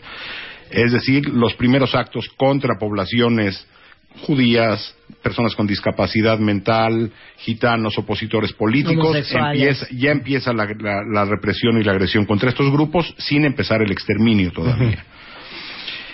En el 38 Alemania de- exige la anexión de Austria y la logra. Marzo del 38, Alemania, después Dice, de un- Austria es mío. Y los Igual que Rusia con Crimea, esto es mío. esto es mío y los austríacos lo apoyan y el único país que condena esa anexión, entonces no había la ONU, era la Liga de las Naciones, así como la de Superman, ¿sí? la Liga de, de la Justicia, es- aquí era la Liga de las Naciones, nadie condena este hecho más que México. Ahí hay una de México a, a nuestro favor, que Sí. en el 38 pusimos ca- buena cara. México la condena, meses después se anexa, eh, Alemania exige a Francia e Inglaterra que le permitan anexarse pedazos de Checoslovaquia, donde viven alemanes, como parte de Alemania. Y Francia e Inglaterra, sin ser territorio de ellos, le autorizan, tratando de evitar un conflicto armado, la cesión de este territorio eh, De frontera Checoslovaquia. de Checoslovaquia con Alemania. ¿Quién condena en la Liga de las Naciones? México y este conjunto con la Unión Soviética. Son los únicos dos que lo condenan. Y Hitler continuaba diciendo, territorio polaco es, ah, parte del territorio polaco es alemán. Eh, meses antes del inicio de la guerra, Alemania y la Unión Soviética firman un pacto de no agresión, un pacto de, de paz, y por abajo de la mesa ese tratado lo que traía es la división, se acuerda, acuerdan entre los dos la división de Polonia. Es decir, tarde o temprano vamos a entrar a Polonia, una parte te la quedas tú, una parte me la quedo yo. Y el 1 de septiembre, argumentando que de territorio polaco atacaron a territorio alemán, Alemania invade Polonia. El mismo día se comen un pedazo de Polonia y los rusos se comen, los soviéticos se comen el otro pedazo. Esa parte de la historia por lo regular no la dice. Como que los alemanes invaden Polonia y ya. Los soviéticos invaden el otro cacho. Y ahí sí ya Francia e Inglaterra dicen no podemos tolerarlo. Ya. Esto no lo podemos aceptar. Ahora sí ya te pasas. Ya te pasaste la- de la raya y se declara la guerra. Es decir, la invasión es el 1 de septiembre O sea, entonces todo esto fue desatado por la invasión de Alemania a Polonia. a Polonia, el 1 de septiembre. Y la declaración de guerra Sí. es el 3 de septiembre, donde ya entran las otras potencias, Francia e Inglaterra. Nada más. Ahora, una pregunta. ¿Por qué Francia e Inglaterra le declararon la guerra y todo el, el- el- el spotlight que está en Alemania cuando Rusia fue igual de culpable y él agarró otro pedazo de Polonia? Sí, pero estando Stalin en Rusia, difícilmente iban a poder eh, decirle algo los británicos y los franceses. El problema era con Alemania, que estaba violando los tratados que estaban firmados desde la Primera Guerra Mundial y ya había empezado una anexión de territorios demasiado preocupante para los eh, franceses y los ingleses. Es decir, en este momento no entra la guerra a Estados Unidos todavía, ni los, ni los soviéticos han entrado a la guerra, y los chinos y los japoneses ya para entonces tienen ocho años en guerra. Sí. Es decir, cuando decimos guerra mundial es cuando Occidente entra en guerra. Claro. Si los asiáticos entran en guerra, eso no es guerra mundial. Sí. Porque el- en la guerra mundial, eh, para los japoneses y los chinos, su guerra empezó en el 31 con la invasión japonesa a China. O sea, ya traen ocho años dándose con tubo. Los Pero eso nadie lo peló. Eso nadie lo Entonces, el 3 de septiembre se declara la guerra, esto es 1938. 39. 39. 39. La, la anexión de Austria es 38 y en el 39 empiezan las, la- la- las anexiones. Y a partir de ahí empieza una estrategia militar alemana que se conoce como Blitzkrieg en alemán, es decir, guerra relámpago. Ataques muy rápidos y de, eh, estamos en la guerra de septiembre del 39. Medio año después, un poco más, para junio del 40, Alemania ya tomó Holanda, Bélgica, Luxemburgo y Francia. Qué fuerte. Es decir, en junio del Pero 40... espérame, Checoslovaquia. Sí, Checoslovaquia se la anexa Sí. desde antes. Entonces ya va. Alemania ya tiene Austria, parte de Polonia, Checoslovaquia, y ya para un año después ya tiene. O sea, aparte vean la. Invade- Holanda Invade el norte también, Noruega, Dinamarca, Holanda, Bélgica y Luxemburgo. y, y media Francia. Sí. Y con Francia pacta, un pacto balín, donde dividen Francia en dos. El norte de Francia está ocupado por los alemanes y el, el sur de Francia, en teoría, con un gobierno independiente que no es nada independiente, que está com- colaborando con los nazis. Ahora, eh, ¿los aliados quiénes son hasta este momento? ¿Siguen siendo nada más Francia e Inglaterra? Los demás países están tomados. Sí. ¿sí? Y empiezan los bombardeos contra Inglaterra, esas escenas brutales que vemos del bombardeo sobre Londres, en Bristol quedó hecho pedazos, bueno, eh, lo- los bombardeos también sobre territorio holandés son muy fuertes, y en ese momento la guerra está a punto de terminarse. Es decir, si Inglaterra pierde, hay una frase que representa muy bien esto que dice, si Inglaterra no ganó la guerra, de menos por Inglaterra no se perdió la guerra porque resiste los bombardeos. Hay un momento en que a Churchill lo presionan al interior de Inglaterra que se rinda. Y viene la famosa frase de Churchill que dice, yo lo que puedo ofrecer es sangre, sudor y lágrimas. Es lo que yo puedo ofrecer al pueblo, hay que resistir. Y la Real Fuerza Británica resiste los bombardeos alemanes.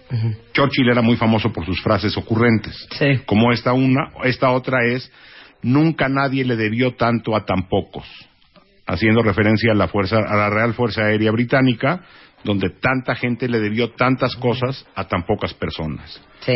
Entonces, en el 40 la guerra no se pierde por los británicos.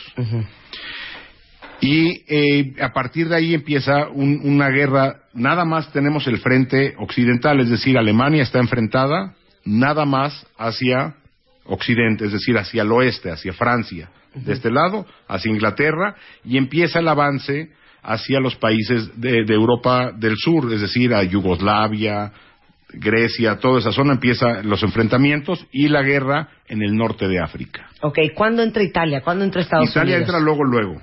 Italia entra, eh, o sea, la Unión Alemania, Inglaterra, Italia y Francia, y perdón, Alemania, Italia y Japón, se hace a finales del 40. En septiembre del 40 se hace este, lo que conocíamos en la escuela como el eje Berlín-Roma-Tokio, la unión de Italia, Japón y Alemania.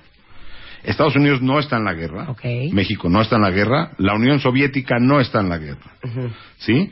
Entramos al 41, empiezan lo- los avances alemanes hacia el sur de Europa, continúa el enfrentamiento en Inglaterra y eh, viene el- el- uno de los eventos que gira la guerra. Hitler toma la decisión de invadir, romper su pacto de no agresión con la Unión Soviética y en junio del 41 invade la Unión Soviética.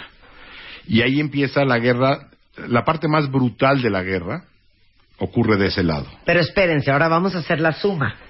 En dos años, Hitler se anexó Checoslovaquia, Polonia, Dinamarca, Noruega, Holanda, Bélgica, Luxemburgo, Francia. Yugoslavia, Grecia, parte de Francia. Y, ahora va por la Unión Soviética. otros países Sí. no están anexados porque son aliados. Sí. Por ejemplo, Italia, Sí. por ejemplo, Finlandia, Bulgaria. Es decir, hay otros países que toman partido del lado alemán. Unos por ideología y otros porque no les queda de otra. Por ejemplo, los finlandeses. Los finlandeses, si no hacen alianza con los alemanes, los rusos los acaban. Sí. Entonces tienen un enemigo en común y Finlandia necesita a alguien que lo proteja. Entonces Finlandia hace, eh, está del lado alemán, no por un asunto ideológico, sino por un asunto de protección. Sí. Ahora, en paralelo a todo esto que estamos diciendo, empieza a ocurrir el genocidio. Es decir, por ahí podíamos tuitear el, el- el podcast El del podcast holocausto. programa que hicimos sobre el holocausto. To- es- eso ocurre Luisa. eso ocurre en paralelo a la Segunda Guerra Mundial. En junio del 41, Alemania invade la Unión Soviética y empieza la, la- la matanza a grandísima escala, tanto de genocidio como militar. Y hay dos eventos muy importantes. En, el primer, en los primeros meses casi llegan a Moscú y sitian la ciudad de San Petersburgo, que acabas de, de estar ahí, entonces Leningrado. Sí. La ciudad de Leningrado estuvo sitiada 900 días. Es decir, dos años y fracción. A la ciudad de San Petersburgo nadie podía entrar ni salir. Los muertos eran por toneladas. Y el suministro de alimentos y, otros eh, materiales se hacía de manera clandestina porque el ejército alemán tenía bloqueada la ciudad de San Petersburgo o de Leningrado entonces de manera total ahí hay otro punto de resistencia. Es decir, si Londres, si Gran Bretaña fue uno, este es otro, Ok. que no permitió a los alemanes tomar control de la segunda ciudad más importante de la Unión Soviética. Y la más sangrienta de todas fue la batalla que se dio al sur de Rusia, la batalla de Stalingrado. En una batalla que duró meses, murieron cerca de dos millones de personas. Nada más en la batalla. Y la derrota de esta, de esta batalla por parte de los alemanes es el punto de quiebre para que Alemania perdiera la guerra. Es decir, perdiendo esa batalla, perdiendo ese frente, completamente el frente oriental, Alemania está perdida. Y quien pone los muertos, en este caso son eh, los soviéticos. Hay 75 millones de muertos en la Segunda Guerra Mundial.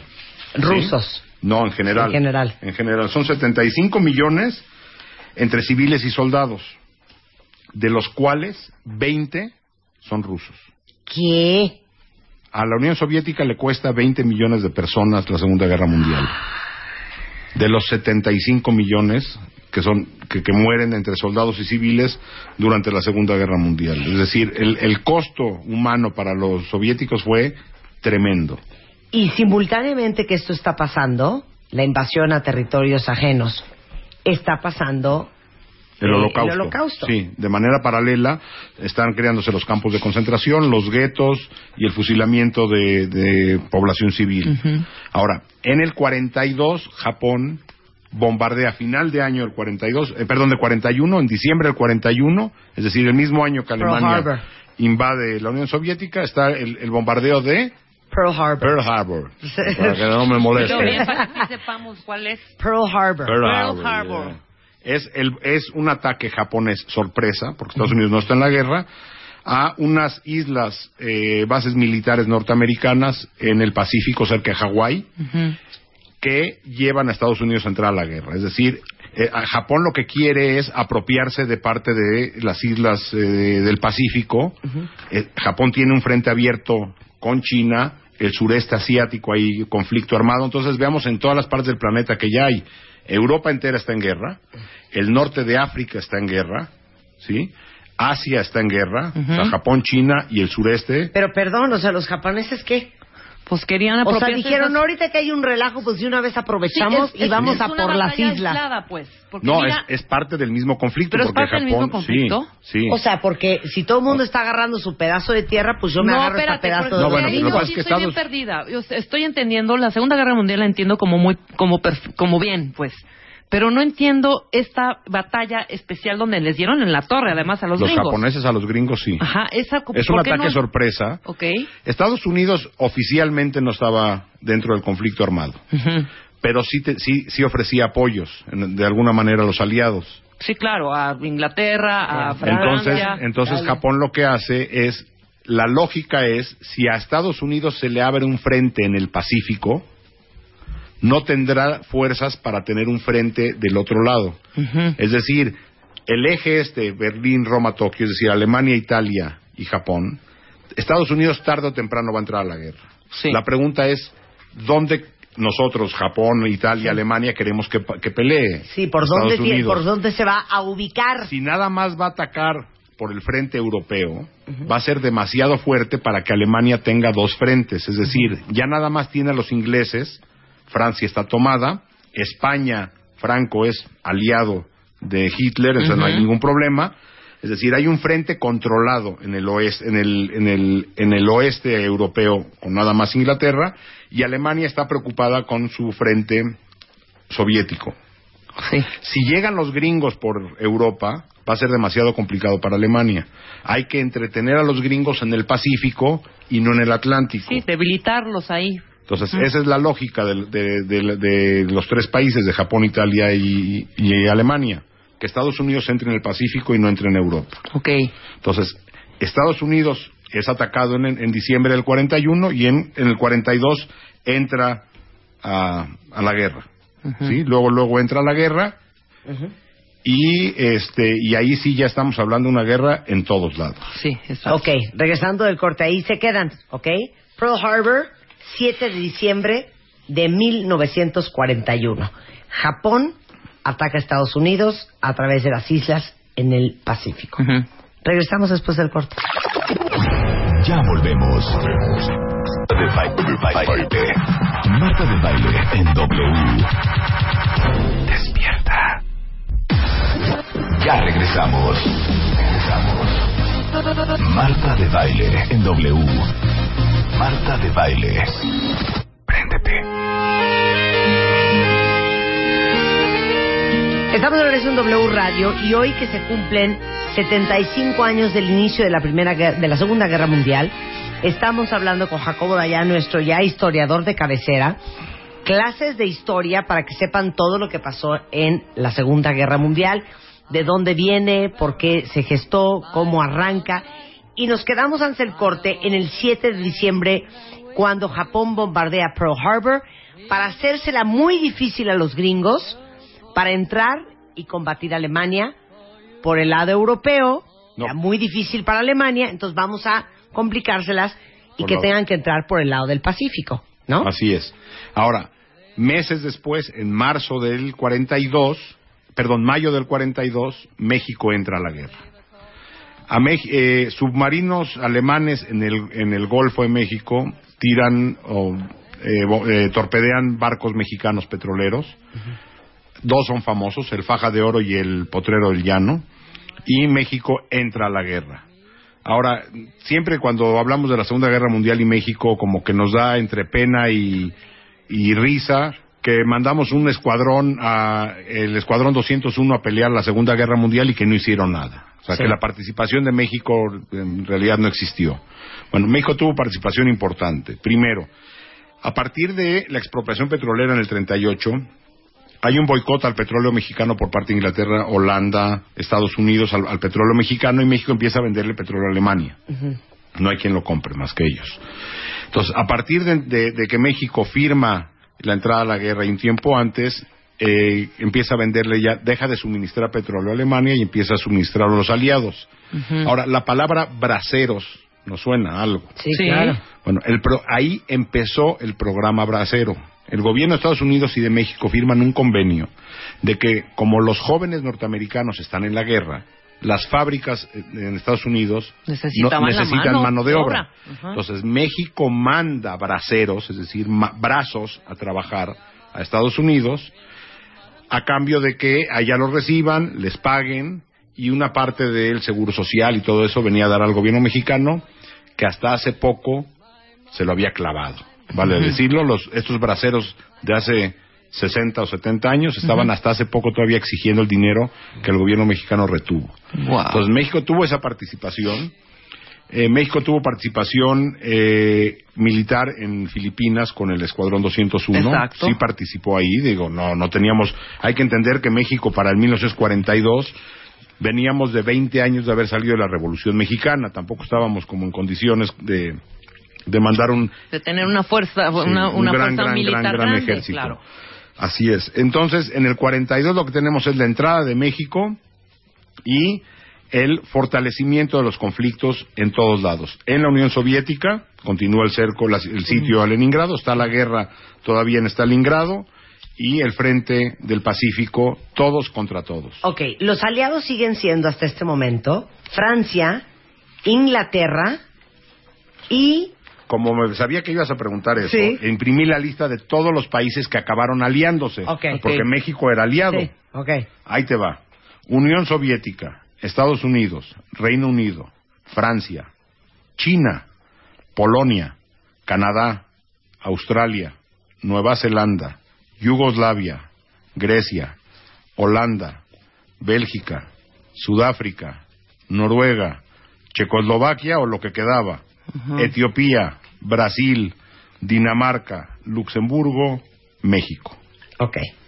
Ahora, la Todos contraparte es Italia grandot- con Mussolini, Los grandotes. Alemania, Y- ah, Japón. no. los- del otro lado hay varios también. A ver. Sí. Son el- los tres grandes, Italia. Bueno, grande Italia no es Sí, gran a- cosa. Italia, Alemania y Japón. Más Hungría, Rumania, Bulgaria, Finlandia en Europa. ¿Sí? Pero se le suma Tailandia e Irak, por ejemplo. Sí, pero al final Sí, pero era qué chistoso, ¿qué Alemania contra el resto del mundo, Pero, a ver, perdón. ¿quién me dijiste? Eh, de- no, Rumania. es Alemania y Japón. contra Y el Alemania y Rumania, Japón. a pesar de la cantidad de genocidios en contra de gitanos. Sí, bueno, No bueno, y, y, por ejemplo, Bulgaria también está aliado, pero Bulgaria se niega a deportar judíos, por ejemplo. Claro. Pero Se lo de los gitanos fue una gran matanza también cuando el bolchevismo, o sea, no olvidemos, no solo Sí. fueron los alemanes. Pero, por ejemplo, de Finlandia tampoco hay deportaciones grandes. Es decir, son aliados de guerra por, por- por razones estratégicas en muchos casos. Por ejemplo, el caso de Finlandia. Los que tienen ejércitos comprometidos de manera importante son Japón, Japón y, y Alemania. Alemania. Italia tiene una participación.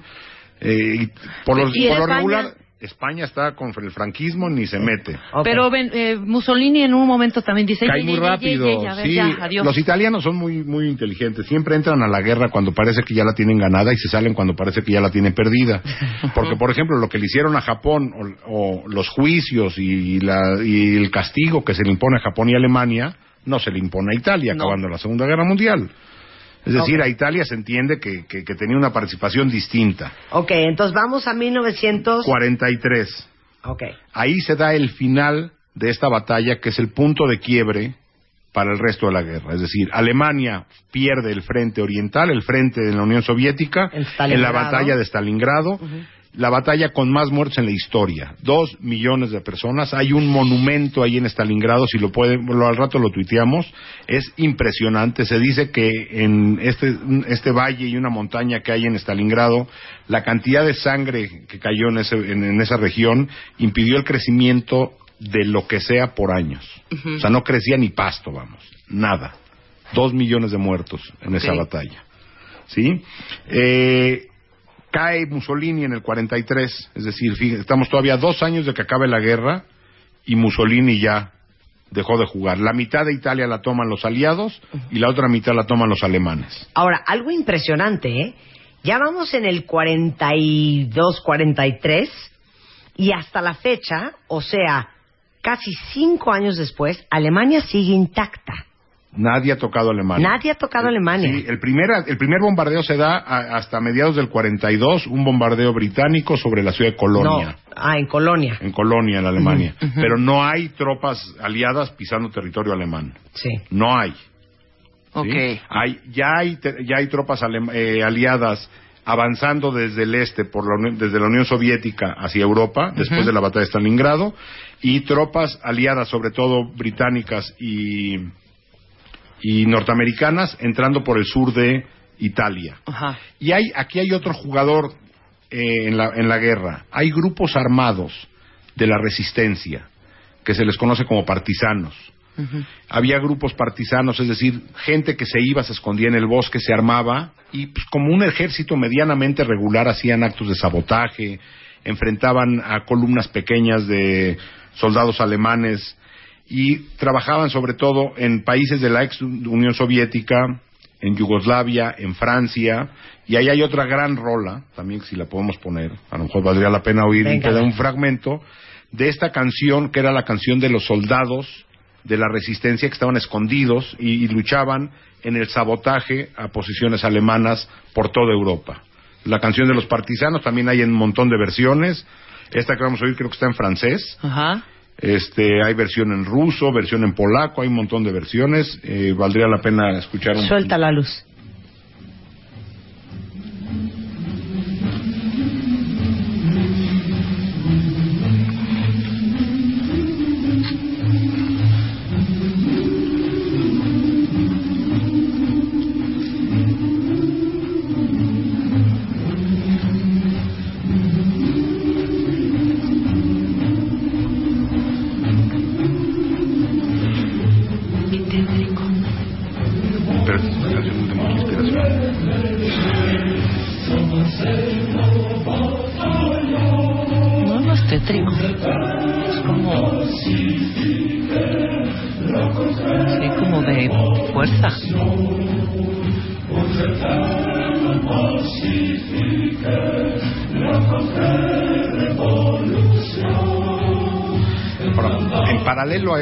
Se da, en entramos al 44 y a principios de años eh, los rusos, los soviéticos ro- logran romper el cerco de Stalingrado, de Leningrado, de San Petersburgo. Y alrededor de ese Después de 900 días. 900 días, Aparte, es muy impresionante, pero cuando uno va a San Petersburgo y ves las fotografías de cómo quedaron todos los palacios post Segunda Guerra Mundial y el sitio de Leningrado. tuvieron que vaciar el Hermitage. No, no, no, no, no. todo el Hermitage. Les digo una cosa, eso le rinde el sombrero al gobierno ruso de cómo reconstruyeron todo. Porque incendiaron todos los palacios, o sea, Oh. todo estaba destruido. Y ves ahora el cómo están ahora. el gran que no personaje, pasó nada. el gran personaje cultural de la Unión Soviética en esos años, hoy sería un cantante pop o un Sí. centro delantero de la selección, entonces era un compositor de música clásica, Dmitri Shostakovich. Shostakovich. A Shostakovich, que de hecho él nace en, en San Petersburgo, lo llevan a, a Leningrado a tomar fotografías para inspirar a la gente. Es decir, nuestro máximo ícono cultural y artístico también está luchando acá. Y hay una pieza, que es una pieza muy larga, que representa toda esta lucha. Shostakovich compone su séptima sinfonía, que se llama Sinfonía Leningrado, en, en honor a la ciudad de Leningrado que resiste, eh, como, una, como un, eh, un- un- una ofrenda de inspiración al pueblo ruso que está, al pueblo soviético que está resistiendo Claro. el, el- el ataque alemán. Era tan importante para el mundo saber que los soviéticos están resistiendo que la pieza eh, sinfónica, las partituras se microfilman, se sacan de Rusia, de la Unión Soviética, vía Irán, Egipto, es decir, dándole la vuelta al conflicto, y llevan las partituras en microfilm hasta los Estados Unidos para estrenar la pieza. Qué increíble. Entonces se estrena primero en Rusia y después en los Estados Unidos, como diciendo, nuestros hermanos de lucha están resistiendo y aquí el gran compositor Dmitri Shostakovich hizo esta pieza desde la ciudad sitiada. Es, es Wow. como una pieza muy representativa. Termina el sitio de Leningrado y empieza ya Eso el es el avance 44. Ujú. Y viene el- la otra fecha que es muy conocida, el día D, 6 de junio del 44. Por primera vez, británicos y norteamericanos ponen un pie en Francia, el desembarco en Normandía, y se abre ya eh, de manera preocupante para los alemanes un doble frente. Los soviéticos vienen avanzando por el este, por el sur vienen avanzando británicos y norteamericanos desde Italia y ahora desde Francia también. Por eso es el día de D-Day, el Sí, claro. desembarco de los de aliados Normandía, en que es el movimiento armado más grande de la historia Exacto. de la humanidad. ¿sí? Cientos de miles de, de soldados y fotógrafos, cineastas fueron llevados a esta playa francesa eh, para iniciar el frente occidental alemán. Eh, y entramos al 45, donde ya para entonces, eh, para el 44 está el intento de asesinato de Hitler, esa de, de la película La Operación Valkyria, que intentan ponerle una bomba y se salva. Es decir, ya el ejército alemán sabía que estaban perdidos y como Hitler no se echaba para atrás, deci- habían decidido matarlo. Exacto. No por una cu- cuestión ética de que sabían que estaba haciendo mal o no. Simplemente decir, porque de ya estamos continuar, perdidos, de, conte- de continuar va, va a acabar destruida Alemania, ¿no? Exacto. como acabó, destruida. Entonces entramos a 45. eh, en abril del 45 los soviéticos sitian Berlín. El 30 de abril Hitler se suicida y al día siguiente los soviéticos toman Berlín. Alemania se rinde entre el 7 y el 9 de mayo del 45 y termina la guerra en Europa. Ujú. Es decir, Hasta ahí. en Europa. Pero traemos el pendiente de Japón. Japón. Sí, traemos acuérdense que jugada. Japón se echó un numerito con el Pearl Harbor. Sí, Japón sigue en la jugada. Entonces, pero para terminar esto, entre el 7 y el 9 de mayo de 1945, Alemania firma la rendición. Siete años después, ¿sabes lo que son siete años? No, seis, seis, seis. Seis, siete años. Seis. Siete. Del 39 al 45, seis. Es que estoy contando desde el 38. Ajá. es un mundo de años. Sí. En guerra. No, no son dos meses. No. No es este mm, eh, Irán, Irak. No, Y es el planeta no entero. es USA. Y es el planeta entero, exacto. En guerra. Seis años de guerra. Se acaba el 29 de mayo. Bueno, Digo, el, el quitando- 7 y el 9 de mayo del quitando- quitando 45. el continente americano, ¿no? Claro. Sí, quitándolo, exacto. Entonces se acaba el tema en Europa. Y continúa la guerra en el Pacífico. Pero Ah, seguimos con el tema de De Japón.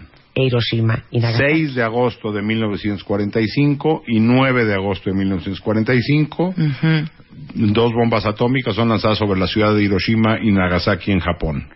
Cortesía de los Estados Unidos Así de es. Norteamérica. La, hay- y la justificación es de que de haber continuado la guerra hubieran muerto más personas. Eso entiendo para la bomba del 6. ¿Y la del 9? Sí, claro. ¿Y la del ¿Y 9? la del 9, Ajá. papá? Claro. Bueno, hay un gran libro, si les interesa este acto de la bomba atómica, que es una entrevista al piloto, que por cierto acaba de morir, de que lanzó la bomba. Quedó completamente traumado. Pero que no sabía hasta después, ¿no? No, no sabían. El- en, el, en el avión eh, que, que él iba tripulando traía la bomba atómica, él no sabía qué tipo de bomba era. Eh, y hay un gran libro que se llama El piloto de Hiroshima, escrito, es una entrevista que le hace Ahorita se los tuiteo. Gunther Anders, el prim- primer marido de Hannah Arendt, y este tipo quedó completamente dañado. Sí quiero sobre- ese libro. Es muy buen libro, muy, muy buen libro. Era el Enola. Enola Gay. Enola Enola Gay.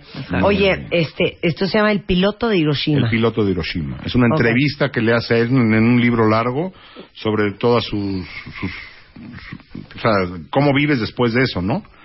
Y Japón firma su rendición, que también hay un evento simbólico muy importante, ver a los japoneses, que los japoneses vieran al emperador Hirohito, que, que era considerado Dios. Sí. O sea, no era el rey de Francia, era Dios rindiéndose ante los norteamericanos. Fue una, una escena muy complicada para los japoneses y la 2 de rendición septiembre, 2 de ¿no? septiembre.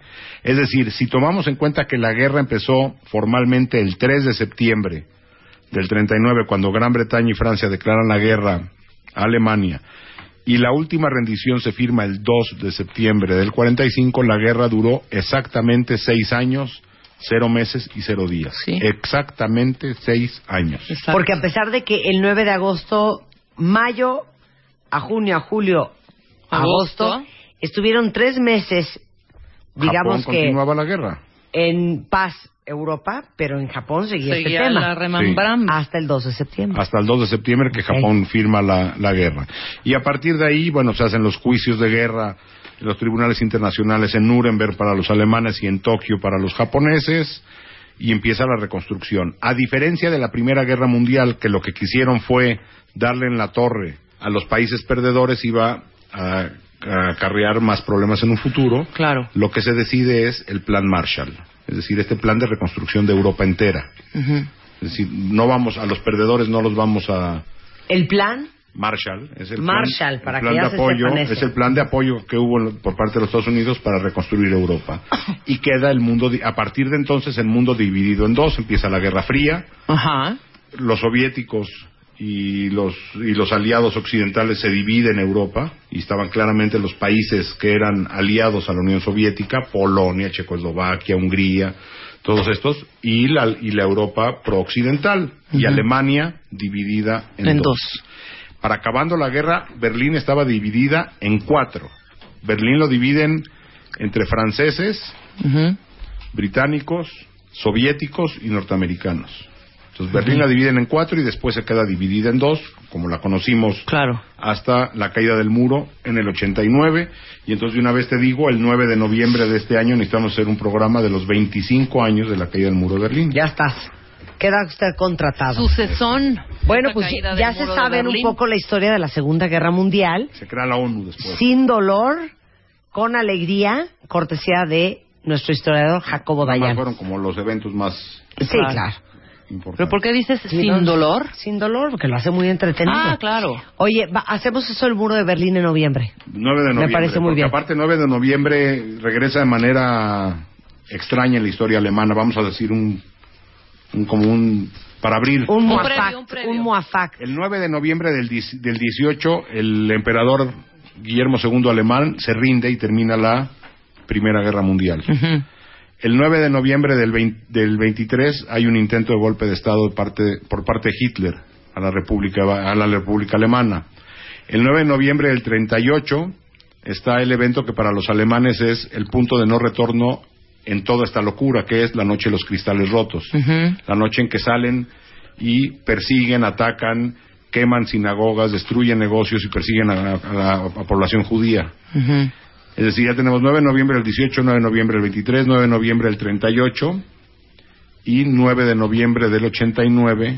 La caída del muro. Es decir, lo que empezó el 9 de noviembre del 18 terminó el 9 de noviembre del 89. Esa es una gran coincidencia. Pues está de menos ¿No? para los que les gustan las sí, cosas las raras. cosas raras está Wow. curiosito que hayan Freaky, sido los Freaky 9 de Friday. noviembre. Mucho 9 de Freaky Friday. noviembre. Así es que 9 de noviembre, Bueno, hacemos ya el muro del Berlín. Pero nada más un favor, sí, prepárate, ¿no? Por favor. sí, pero voy a traer otras rolas, a ver unas más divertidas. Sí, unas más animadas. Un We don't need no education. Pues esto de la represión, ¿no? Hablando de la represión y del Big Brother. Bueno, pues ya estamos. Muchas gracias, Jacobo. Jacobo en Twitter es Dayan-Jacobo, por si quieren seguirlo. Y por si no Tweets también. históricos. Y por si no también. Sí, aunque no me sigan, ese es el mío. Exacto. Te queremos, Jacobo. Te Igualmente, queremos. Ya igualmente. estamos. Oigan, antes de irnos, quiero invitarles a todos los super adictos al chocolate. Va a haber un salón de chocolate en eh, el Gourmet Show, que es una exposición dedicada a promover la cultura, identidad, tendencias del chocolate. Ya se imaginan lo que van a encontrar ahí. Es este jueves 4, viernes 5 y sábado 6 de septiembre, de 12 del día a 9 de la noche en el World Trade Center aquí en la Ciudad de México. Y tenemos para ustedes 30 pases gratis a las primeras personas que nos marquen. Ahí les va el teléfono 5604-4900 para que vayan a este salón del chocolate. Jueves 4, viernes 5 y sábado 6, de 12 a 9 de la noche en el World Trade Center aquí en la Ciudad de México. Entren a salonchocolate.mx, ahí está toda la información. Ya volvemos. De baile. Marta de baile en W. Despierta. Llama a Marta de baile. Llama a Marta de baile. Llama a Marta de baile. Llama a Marta de baile. Llama a Marta de baile. Llama a Marta de baile. 5166-8900. Llama a Marta de Baile. Y 01800-718-1414. Llama a Marta de Baile. Llama a Marta de Baile. Marta de Baile en W. Qué fuerte tema, cuenta bien. No saben de lo que vamos a hablar con Aura Medina, la chata de Beat. A ver, si ya se rompió, ya no intentes componer. Por favor. No puedo estar más de acuerdo contigo, Aura Medina, chata de Beat. ¿Qué tal, Martita? No puedo estar más de acuerdo contigo. Si ya se rompió, ya se rompió. A ver, Se ¿qué- llama ruptura porque se rompió. Est- exactamente.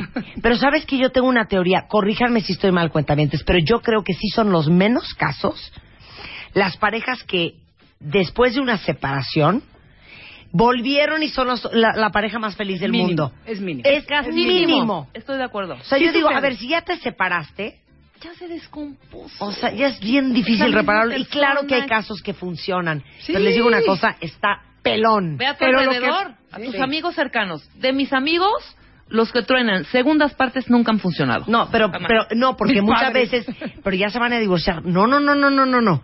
Ahorita nada más nos separamos. Nos dimos un tiempo. Yo en mi, yo en ¿Qué mi cabeza digo, pues ya de una vez vayan hablándole al abogado, porque esto está cañón que Fíjate jale. que parte de lo que hemos visto en todos en este trabajo es que, como bien dices tú al principio, dijiste al principio, sí a veces sucede. Sí. A veces. Porque Sí. hay momentos en que sí la pareja necesita un poquito de aire. Pero Sí. si uno de los dos se quiere separar y la otra persona no, es muy difícil que vuelva. y eso Volverlo es a un pegar. poquito lo que queremos hablar hoy. Es como decir, a ver, si la, per- la otra persona te dijo que se, que se rompió, Sí. que ya por la ra- que vamos a ver varios Sí, casos y sí. vamos a ver muy buenos ejemplos muy simpáticos es ya se rompió Claro. y lo patético es que una la otra persona a la que se, la- la- a la que le están rompiendo digamos insista y quiera arreglarlo a toda costa ¿Y sabes Claro. qué pasa ahí? Y más como uno que ha estado en el otro lado.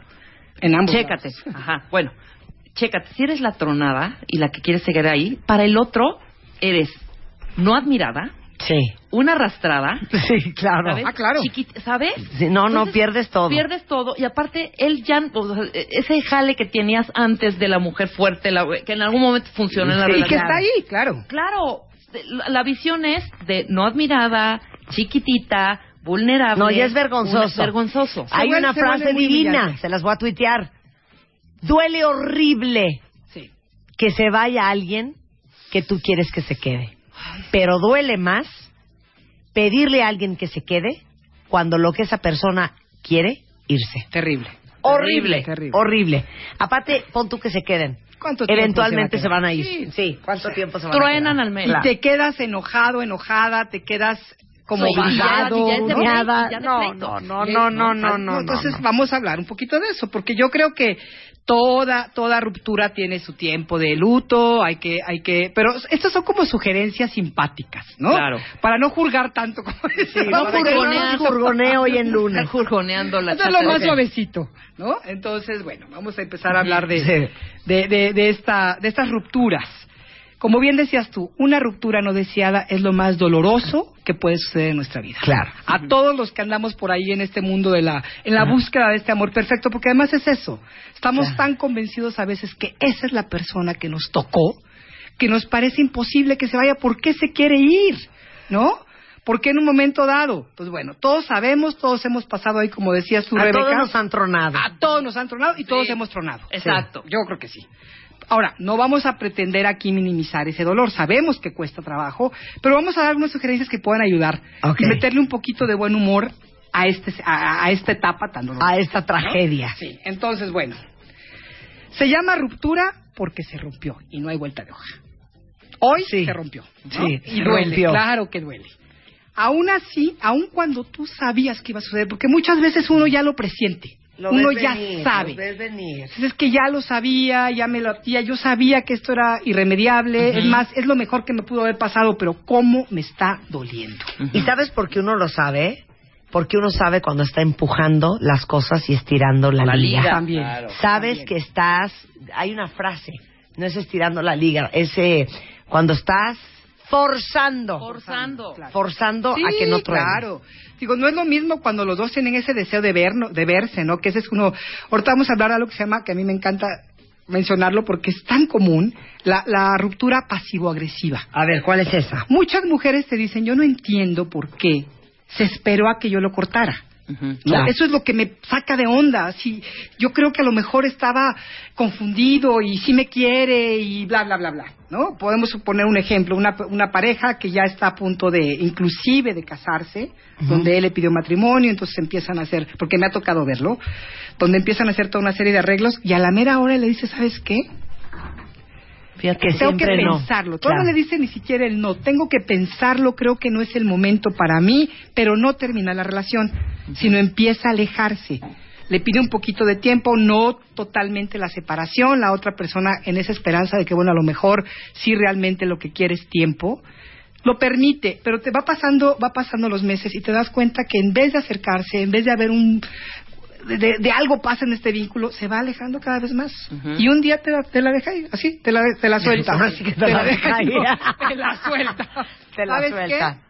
No, ni siquiera te la dice. En, este- en esta ruptura, un día te dice, ¿sabes qué? Este, no estoy a gusto con esto. O más bien te orillan a Te que los orilla. truene. Eso, te buscan la manera de orillar. Hacen todo, o sea que dices, neta, estoy loca, o este cuate está haciendo, o esta mujer está haciendo todo para que la Sí truene. lo están haciendo. Sí lo Esa están persona haciendo. ya se fue. Ya terminó ¡Cállate! meses antes. Cállate. Está haciendo que tú hagas el trabajo sucio. Claro. ¿Sí?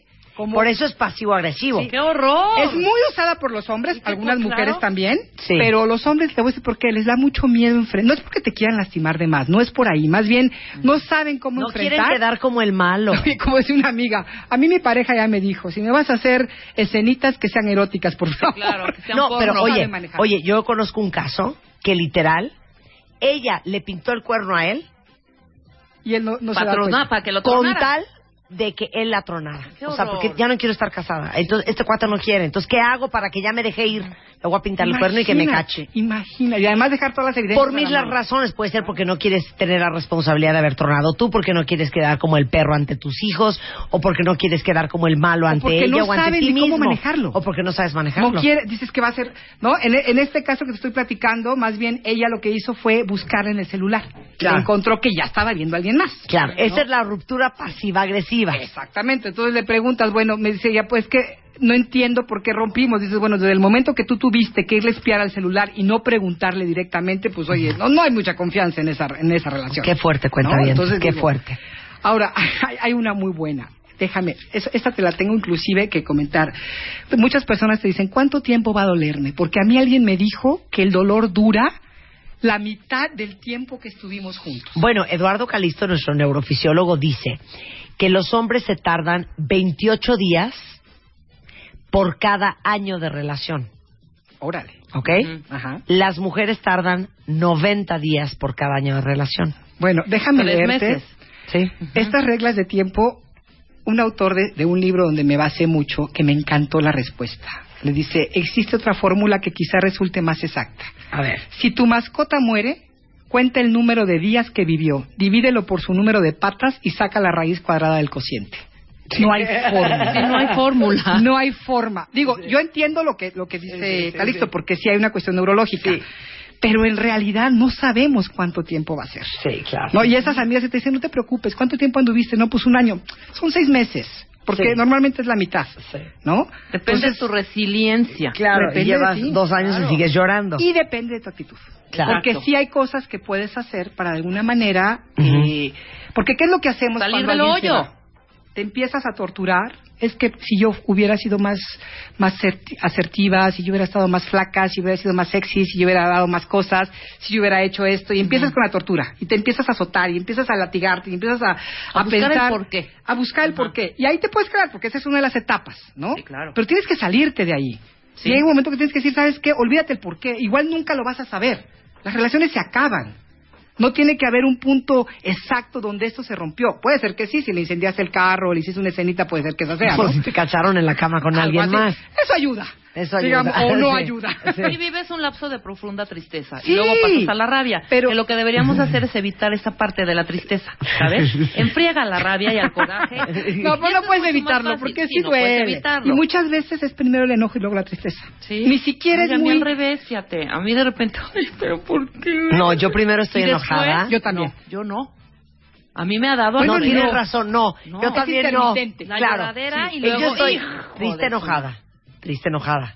Enojada triste. Triste enojada. Y Enojada luego ya triste. hasta los purititos. Y luego ya digo, ya me vale. Tres Bueno, semanas. aquí es como ver, ah, ok, te, te has estado ocupando en estar buscando respuestas, te has estado ocupando en tratar de solucionar algo que ya no está, en tratar de remediar y de remendar algo del pasado. Ahora ocúpate en cómo olvidarlo, cómo Porque- olvidar a esa persona. Porque uno cae en la trampa de, bueno, pero igual y vuelve. Exacto. No. Ese es el siguiente punto. No, Seguro igual y sí a vamos a volver. Y entonces Ajá. uno se hace unas unas chaquetas mentales porque no, una- alguien te dice, ¿qué onda? ¿Cómo estás con Daniela? Ya corté.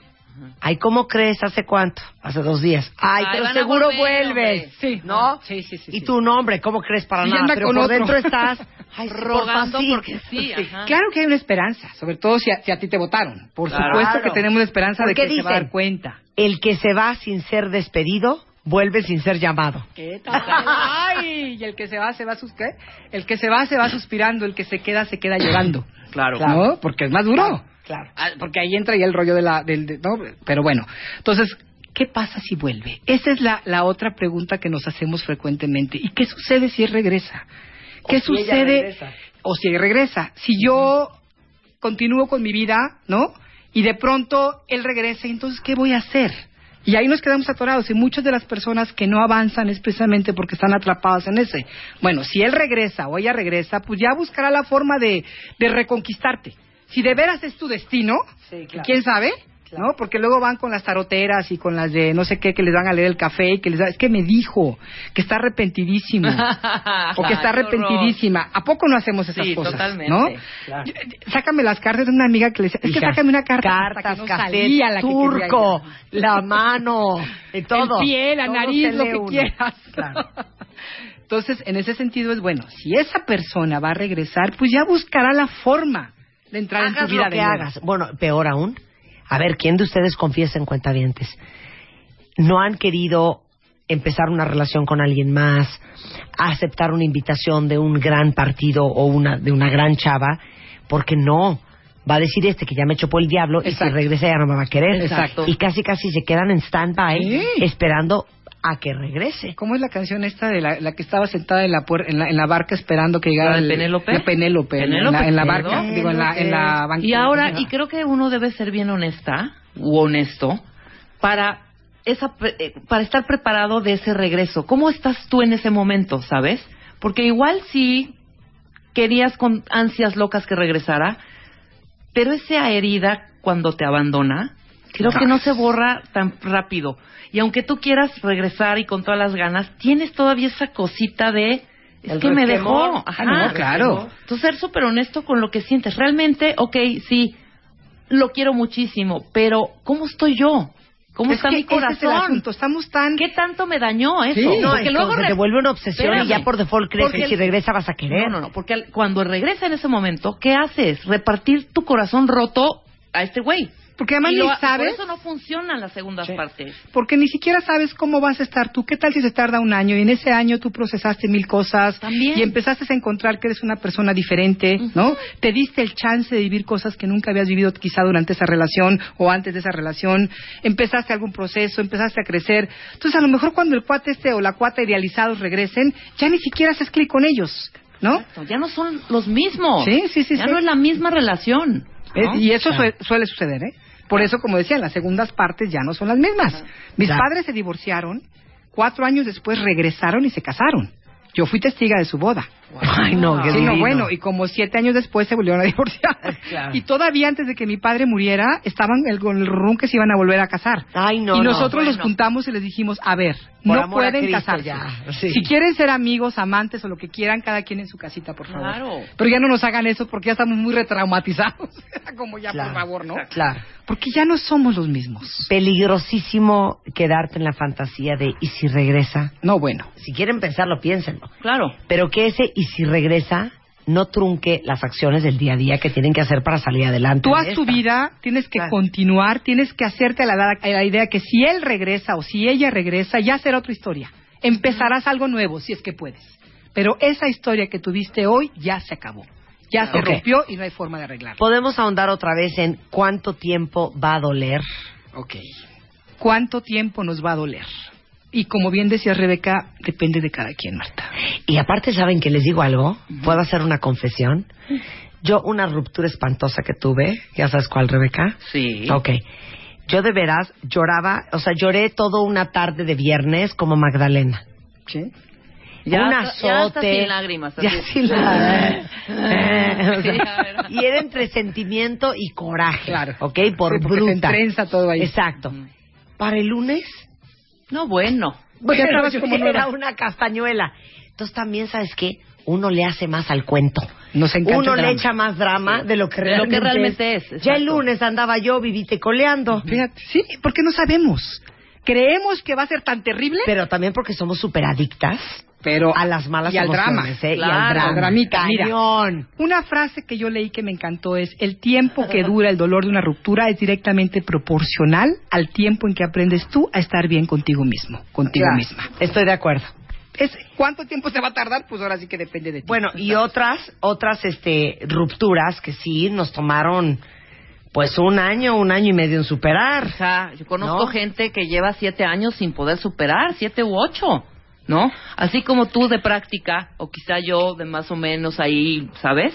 Hay gente que se tarda años. Sí, sí, sí, sí. ¿No? Pero se tarda años, Rebeca, porque yo creo que están en esta fantasía, están... Porque si tú permites el dolor más terrible, lo sabemos, yo por ejemplo que perdí a mi padre, que cuando murió él, yo decía, bueno, esto se acaba algún día, y sí se acabó. Siempre lo voy a recordar y siempre lo voy a amar y siempre me va a doler que no esté. Pero el dolor, dolor, ese dolor del corazón, sí, pasó. Claro. Sí pero, pasó. pero aparte, fíjate que lo que te voy a decir. Ahorita se me acaba de ocurrir una idea que puede ser una idea muy buena. ya lo perdiste. Ya perdiste la relación, ya cortaste con ella, ya cortaste con él, ya te divorciaste, ya te separaste. Ya lo perdiste. Ya está. Ya no existe, ya se rompió. ¿No será que somos tan enfermamente perversos que seguimos pensando en ellos, creyendo que si seguimos pensando en ellos o en ellas, por lo menos tenemos un pedacito que no hemos perdido? Claro. Porque si ya lo perdiste y aparte dejas ir el pensamiento, y ahora sí ya, Sí, ya no todo, todo, todo está perdido, ya no hay nada.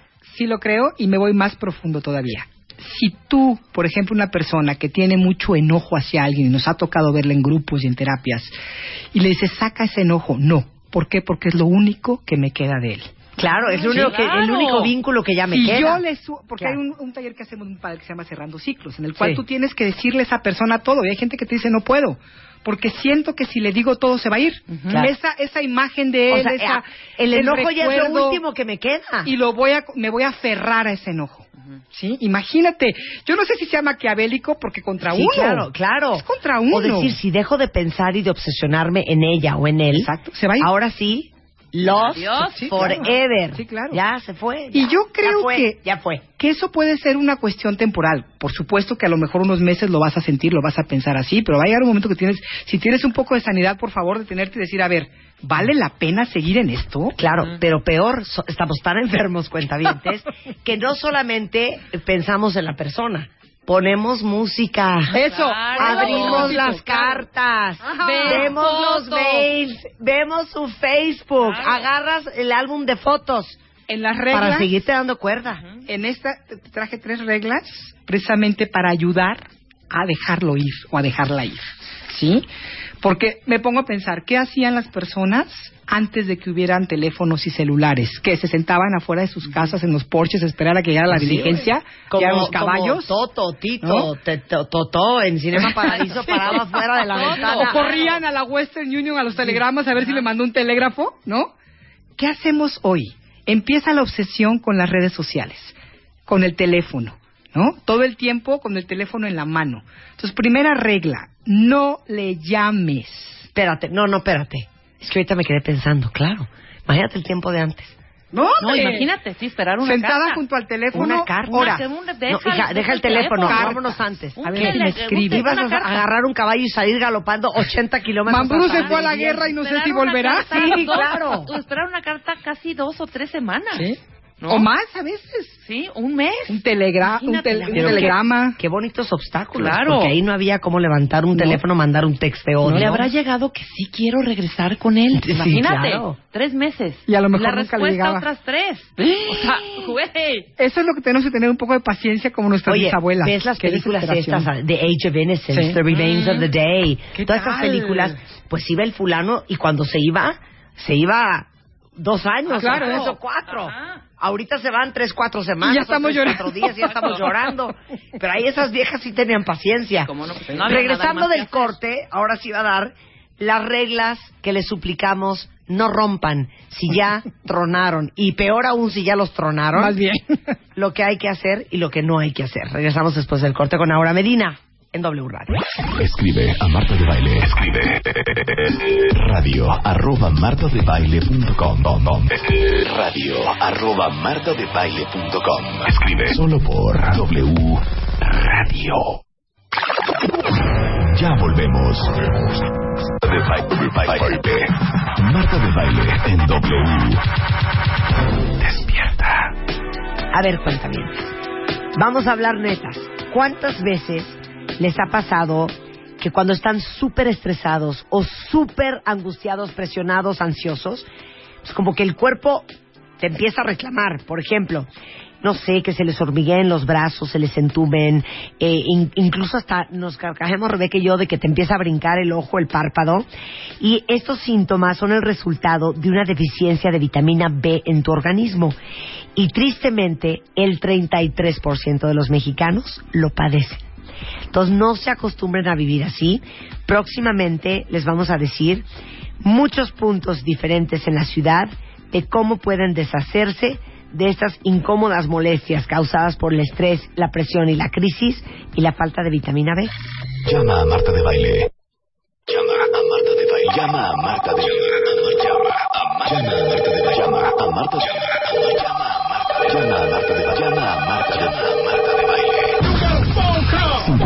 5166-8900. Llama a Marta de Baile. Y 01800-718-1414. Llama a Marta de Baile. Llama a Marta de Baile. Marta de Baile en W. Estamos de regreso en W platicando con Aura Medina sobre la ruptura. A ver, si ya se rompió, no, intenten a fuerzas, a trancazos, con lágrimas, a gritos, con azotones de puerta y bajadas del coche, Arreglar. arreglarlo. Ok, ya tronaron. Peor aún si ya los tronaron. Hablemos de los que ya tronaron. Ahora sí, la chata de. Vid, que es como una madre, una madre postiza para todos. La primera regla que nunca hay que romper. No le llames. De veras, no le llames. El teléfono es un gran invento, pero puede ser el peor de los martirios cuando Sí. te acaban de tronar, Sí. ¿no? Porque vas a estar pegada, pegado, esperando a ver si te manda un mensajito, si el WhatsApp, si es que a lo mejor antes era horrible, como decíamos. Yo me acuerdo cuando a mí me tocaban los teléfonos, no te movías de tu casa. Oye, ¿no, No eran gritos a tus hermanos? ¡Cuelga, que estoy esperando una llamada! Y que no estabas esperando ninguna. Hasta levantabas el No teléfono había- para ver si si, sí estaba estaba, bien bien colgado. colgado. todo el Ay, tiempo. no, qué No había llamada en espera, no había buzón. Entonces, si te claro. llamaban y perdías la llamada, No había Hello. manera. Sí. Se iba. ¡Qué horror! Estábamos en manos del destino. Entonces, bueno, Claro. el teléfono hoy en día es una gran herramienta, pero puede ser un verdadero martirio. No le hables. No le llames. No le hables ni para decirle qué quieres que haga con tus cosas, No, hombre, ni nada más te quería menos. dejar saber No. que ya te deposité. Él Sí. va a ver el depósito, no se preocupen. Él o ella no quieren que le llames. Claro. Y que te quede, aunque te haya dicho, al- no, llamémonos y veamos cómo estamos, Sí, y seamos sí, cuates, Sí, no. no. es cierto. Exacto. De verdad. no llames. No llames. ¿Puedo dar otra variable? Puedo Sí. decir también estas llamadas de solo te hablo para decirte que en tu vida me vuelvo a a- hablar. claro. Precioso. O otra otra variable del no llames. No se pongan borrachos y llamen a las 3 de la Esa mañana. es la tercera regla. Ah, de ok. hecho. ¿Qué tal? Entonces, regresando, acuérdense de esto. Obras son amores y no lindas palabras. Si el cuate se fue o la cuata se fue, se fue. Love ¿Sí? is not what you feel, love is what you do. Ajá, si bonito. no te ha hablado es porque no quiere hablar Porque contigo. aunque Punto. te haya dicho te voy a llamar y es que me dijo, me di- es que sí sé que le importo, quiero decirle cómo estoy. Uno de los libros que leí decía, el mensaje que, que tú quieres dar es que yo soy una adulta madura o maduro y quiero saber cómo estás. No lo va a recibir. Claro. Lo que va a entender es, esta es una necesitada, es un Claro. necesitado. Claro. No puede vivir sin Ahora, Pierdes admiración. miren, hombre. no llamen para bien y para mal. No. Para nada. Para bien, porque, eh, digo, para mal, para proteger su imagen, porque de veras no va a servir de nada la llamada. No, no, no. Nada más van a, van a quedar mal. Y dos, si es que esta fulana o este fulano, la persona, va a volver, Ellos van a llamarte. que por lo menos, oye, le cueste trabajo volver. Claro, Sí, que haga digo, su luchita. Que haga Oye, luchita. Que llame por lo menos. Si es Claro, que le eche ganas por lo menos. A ver, digo algo en estas llamadas. Si pasa algo muy cañón, muy, ¿Qué? no sé, ¿Qué? que esté en el hospital este, vomitando sangre, por ejemplo. ¿Tú? La persona a la que tronaron. A la que- ajá, exactamente. Fue a dar al O sea, hospital. ¿le hablas o no le hablas? Realmente, Te digo una a ver, cosa, ¿a se le quién murió le su quieres abuelita, hablar? Te digo una cosa, no llames. Yo tampoco, yo también co- este, co- coincido contigo. A ver, No pero, llames. pero abran los, o- ábranle los ojos Sí, a pero los te voy a decir, tú que están en estás hablando por qué. ¿Cuál es esa necesidad que te hace hablar? Porque quiero que él venga y me consuele, quiero que me haga sentir bien. Ok, va a llegar un momentito, a lo mejor le, se le mueve el corazón y dice, bueno, pobre tipa, pobre tipo, estaré en un momento difícil, los voy a ir a apoyar. Pero en cuanto esto acabe, va a salir corriendo. Y si llega, va a llegar no bien. Y les digo una cosa, si ustedes tronaron y se murió la abuelita de la, del fulano o la fulana, Ah, del otro sí. te digo una cosa, tampoco llames. No, Porque le está costando uno y el otro superarte. claro. Claro. Entonces, va a ser un recordatorio. Más vale una colorada Sí. y que digan que eres un perro, pero que hayas sido tajante y claro, a que dejes a la pobre chavo, al pobre fulano, pensando, ¿Me habló? ¿pero por qué me habló? Exacto. Hija, todavía le importa. Porque al final, si no le importara, no me hubiera hablado. Entonces nos empezamos a hacer unos cuentos, no hablen. Sí, si tú tronaste Les voy a decir otra variable. Otra. ¿Qué es el cumpleaños de la persona? No hablen tampoco. No, no hablen. Porque siempre es, ¿y qué es su cumpleaños? ¿Le marco? No, no le marques. Peor aún. No le marques. Peor aún. Es el no cumpleaños de su mamá. Claro, no. ¿No? Pues ya la celebrará la mamá o la hermana. O sea, tú ya no tienes nada que hacer en esa vida. De verdad, te sacaron o te saliste. Entonces, con esa idea, puede ser muy radical lo que estamos diciendo, pero si de veras quieres superar a esa persona, lo que tú necesitas, que es lo que menos deseas, es distancia de esa persona y del mundo con esa persona. Porque si sigues llamándole a la mamá, a la abuelita, a la tía, pretextos hay miles. Claro, porque te voy a decir una cosa. Si te está hablando porque verdaderamente quiere volver, va a hablar 20 veces y te va a buscar de 20 maneras. Si te está hablando para decirte que depositó el banco, no vas a contestar y te va a acabar mandando un mensaje de texto en donde dice, ya te deposité lo que te debía. Exactamente. Y entonces uno va a tener paz. Entonces, ¿sabes qué? No solo no hables, no contestes. Exacto. No contestes. Sí, está bien, está bien. Sí, pues de alguna manera te- uno tiene que empezar a protegerse el corazón. Claro. ¿No? Porque, ¿qué va a pasar? Mucha gente me dice, es que si le llamo, pues si le quieres llamar, llámale. Pero Aparte, neta, ¿sabes qué? piensa tantito cómo te vas a ¿Y sentir sabes después de qué, chapa de Bit? Ya llevas un mes. Ahí vas. Exacto. Ahí vas. Exacto. Y en eso, güey, te habla a las 3 de la mañana, te quedaste en el teléfono con ella cuatro horas. Ya te volviste a enganchar. Y entonces haz de cuenta que es borrón y cuenta nueva, empiezas de cero otra vez con el proceso. A lo mejor la- las recaídas son horrendas. Es ¿Y como si? Uno se quieres... siente fatal. Uno lo reconoce No, es y dice, horrible. "Hijo, acabo de Una dar tres. Pasos, pasos Porque para además a lo mejor la persona que te dejó en un momento dado con copas, lo que sea, te echa de menos, porque puede pasar, ¿no? Claro. Y dice, híjole, a lo mejor, no, no sé, le voy a hablar, pero nada más te está llamando porque en ese momento se tomó unas copas y se siente mal. Claro. ¿Sí? Por y eso yo el día digo. siguiente se va a volver a ir. Claro, por eso yo digo, Claro. el que quiere, quiere. Exacto. Y va a hacer hasta lo imposible. Y ojo, si te habló a las 3 de la mañana y te dijo que te extrañaba, les tengo una noticia horrenda. No significa nada. Nada. Sí, exacto, Porque el no que te extrañe no significa que quiere estar contigo. Y viceversa suena igual. El que tú extrañes a alguien no significa que es la persona con la que debes estar. No. Extrañar no dice nada. Claro. De nada, No, no, no. de nada. No, no. Ok, regla dos. Ok. No busques lo que no quieras encontrar. ¿Cuántas pe- A mí me impresiona. ¡Bravo! Sí, de veras. Ahí estoy metida en el Facebook viendo qué posteó, qué subió, qué fotos, quién es la fue, tipa, a dónde salió? fue. Y el hígado O hecho sea, pedazos. pero Ajá. qué necesidad, aún si eres la mejor de las hackers o el mejor de los hackers, por favor, no te metas en su correo, en sus redes sociales. Bloquéenlo. Bloquéalo. Es, sa- es sano. Primero porque es ilegal. Segundo porque vas a parecer una loca o un loco. Y tercero porque cualquier cosa que descubras no hará más que empeorarlo todo y hacerte sentir peor. Bloqueen a él Terriblemente. y a sus amigos. Exacto. Ah, no, amistadcita es la otra, con los por amigos. supuesto. Quiten a toda su red de amistad de este fulano Seguir o fulana así de Facebook. es como aquel que quiere dejar el trago y todos los días echa una, una, una copita Claro. para pasar el día. O sea, no lo va a dejar y cada vez va a necesitar más copitas. O sea, de verdad es como dejar el cigarro, dejar cualquier cosa, es una adicción. ¿Sí? Necesitas distanciarte de esa información, de Bueno. esa persona. Y yo me voy a ir un paso más lejos. No te pedí yo, Y a todos mis compañeros y amigos muy cercanos, les voy a pedir un favor. Bajo ninguna circunstancia, no me importa lo que pase. Es más, no me importa si se murió. Les pido, por favor, que si se lo encuentran, si les habló, si se enteraron de que no me informen de absolutamente nada. Y es más, les pido un favor, protéjanme Sí. de que no me entere de nada. Exacto. Ujú. Buenísimo. Ese es tu ángel de la O ruptura sea, que no vamos solamente no es entrar al Facebook, No, no, no. Que es no te pedirle a tu cuente. círculo que no te vengan a decir, adivina Oye, mana, quién me encontré. ¿quién- y Ay, con no. Y quién te estaba? juro que Ay, se no, veía bien padre. interesado preguntando por ti, ¿no? No caigan en ese gancho, ¿eh? No, porque es- los amigos a lo mejor lo hacen para que tú te sientas Claro. mejor, pero en lugar de ayudarte O te están perjudicando. Me encontré a fulano, ¿qué me ha pasado? Me encontré a ful- de otras amigas. Me encontré a fulano y lo vi con la nueva fulana. Pero ¿sabes qué? Los vi muy alejados. O sea, No como se veían no ustedes. fastidien, Ay, no, no, no, no digan fastidien. eso a la pobre mujer. Sí, no, no, ni le, o sea, de veras no hablen del sujeto o de la sujeta en cuestión. Oye, que supiste que se dio un trancazo en una moto, no me cuentan. Sí, no claro. quiero saber. No, no, no, no. No quiero ni media información. Sí, y eso es. algo que uno tiene que pedirle a los amigos, porque los amigos, por naturaleza, te van a querer venir a contar si lo vieron o si se enteraron. Ujú. Déjenselos claros desde el día uno de la ruptura. Y es un impulso. Si se enteran de algo o si lo ven, no me cuenten, por favor. Claro. A mí mis amigos hasta me han, pro- de verdad así, porque me hago muy amiga de los, de los novios o novias de mis amigos, prohibido volver a tener un contacto Claro. con el ex, ¿eh? Pero prohibido.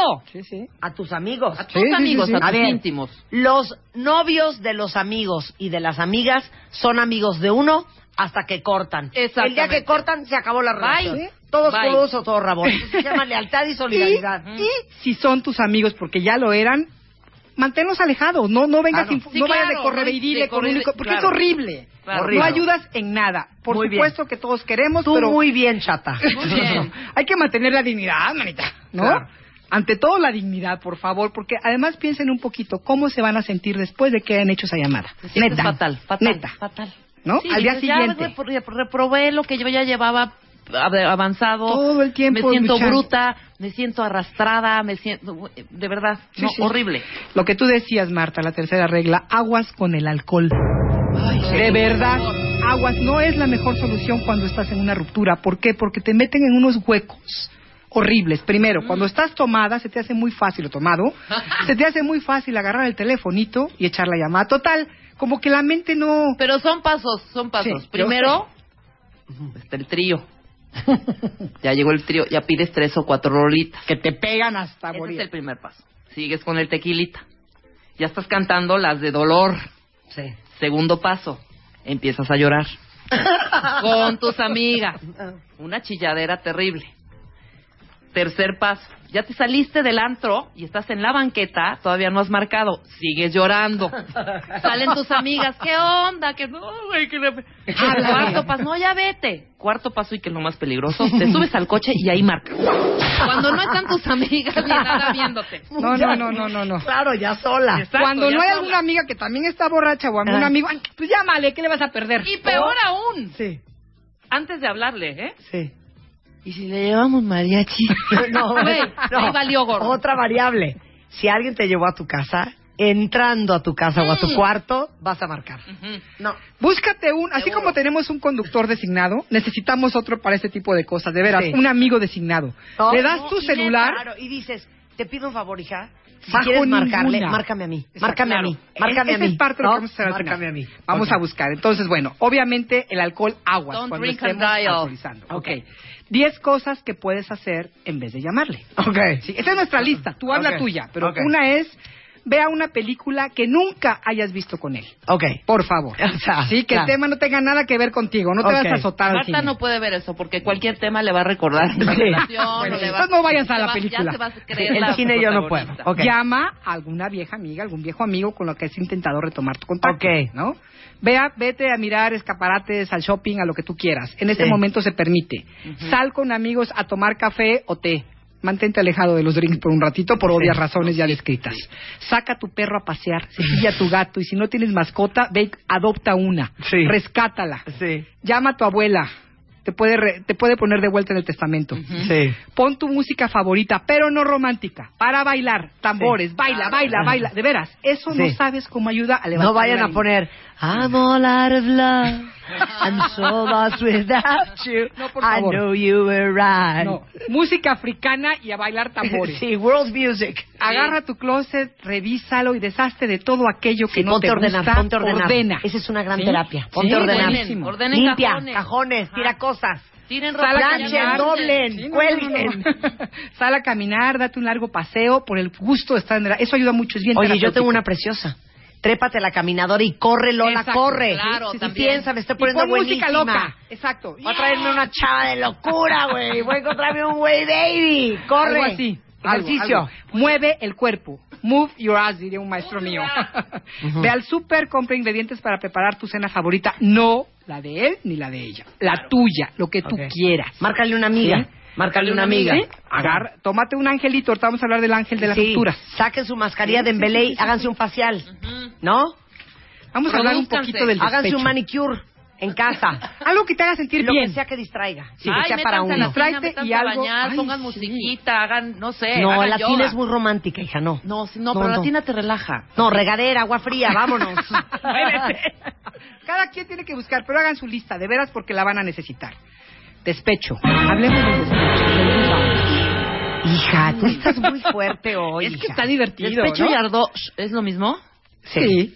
Estoy lo vamos a sentir, estamos ardidos. sí. ¿Qué es lo primero que hacemos cuando tenemos despecho? Queremos desquitarlos. Claro. Hay reglas que tenemos que seguir para cuando vamos a un bar y queremos encontrar a alguien, y está muy bien hacerlo, pero tienes que tomar en cuenta algunas cosas para no darte la torre. Ok, ya dilo, ¿no? ya dilo. Una es, no te acuestes con despecho por na- con nadie que haga peligrar tu puesto de trabajo. Por Rebeca, favor. ahí te me vas apuntando, ¿eh? No, no, de veras. No te besuques a un güey en el antro por ardida. Exacto. Bueno, Ok. puedes besuquearte Fatal. Attraction, ¿eh? Si hacen eso. Pero esta, esta tiene que ver, no agarres a alguien de tu trabajo. Ok. Sí, en una comida de la oficina, lo que sea, mantente alejada de eso porque te va a perjudicar. ¿sí? Sí, totalmente. Número dos, procura elegir a alguien por el que realmente te sentirías atraída o atraído en circunstancias normales. Sí. Que no te levantes en la mañana y digas, ay Dios, ¿qué es esto? Sí, claro. ¿No? Sí, claro. Si estás demasiado borracha o borracho para conducir, estás demasiado borracho para tomar decisiones. Aborta la misión de inmediato. De acuerdo, de acuerdo. que te lleven a tu casa. Abort, abort, abort. Aléjate. ni la mínima posibilidad borracha. No, no, no, de verdad, porque no vas a pensar. Claro. Como bien decías tú, Rebeca, aléjate de los amigos de tu ex. ¿Sí? Porque es buenísimo, es una gran venganza irme a besuquear con el amigo o la amiga del ex. No, o, agar o tomarte a los amigos. Sí, claro. ¿Sí? Claro. En un momento te los encuentras en un antro y dices, bueno, ¿y por qué no? Si este siempre me gustó o esta siempre me gustó. Tienes ¿no? razón, claro. Aléjate de, los de tus amigos también para estos casos y de los exnovios de tus amigas. Esos están prohibidos. Claro. Si ya lo vas a hacer, toma en cuenta estas consideraciones. Claro. Recuerda que la persona con quien vas a desquitarte también es otro ser humano. Sí, él lo merece. Sí, o sea, merece. él lo de- merece. de- de inicio. El rebote. Y en lugar de, intentar sentirte apreciada a través de los demás, inténtalo a, a- a través de ti. ¿Ves? porque Por es eso que mi idea del ejercicio, el facial, está muy bien. Buenísimo, Muy bien, ¿no? buenísimo. Claro. Rasúrense la barba los hombres, Lo que- yo sé, córtense el pelo, córtense las uñas de los cambio. pies, lo que sea. Es el ¿Y viaje que siempre también? quisieron. ¿no? ¿Sabes también que es buen consejo? Pónganse horitas como para llorar, porque de repente entra la chilladera. Claro. No, No con alcohol ni con nada. O sea, de repente te pones triste y denle. Sí, sí, sí. Esto es terapéutico, ¿eh? Terapéutico, ya, ya, ya, güey, ya les di tres minutos Ya, de voy mis a llorar lágrimas. como una puerca 10 Sí, minutos. Ya, y luego Ya. al otro día, güey, ayer lloré 10, hoy van a ser 5. No, de verdad. Y vean No. el reloj. Ya, Eso está buenísimo. sí, ¿Cómo y luego tres, que ya ni te sale lágrima, ya no es nomás.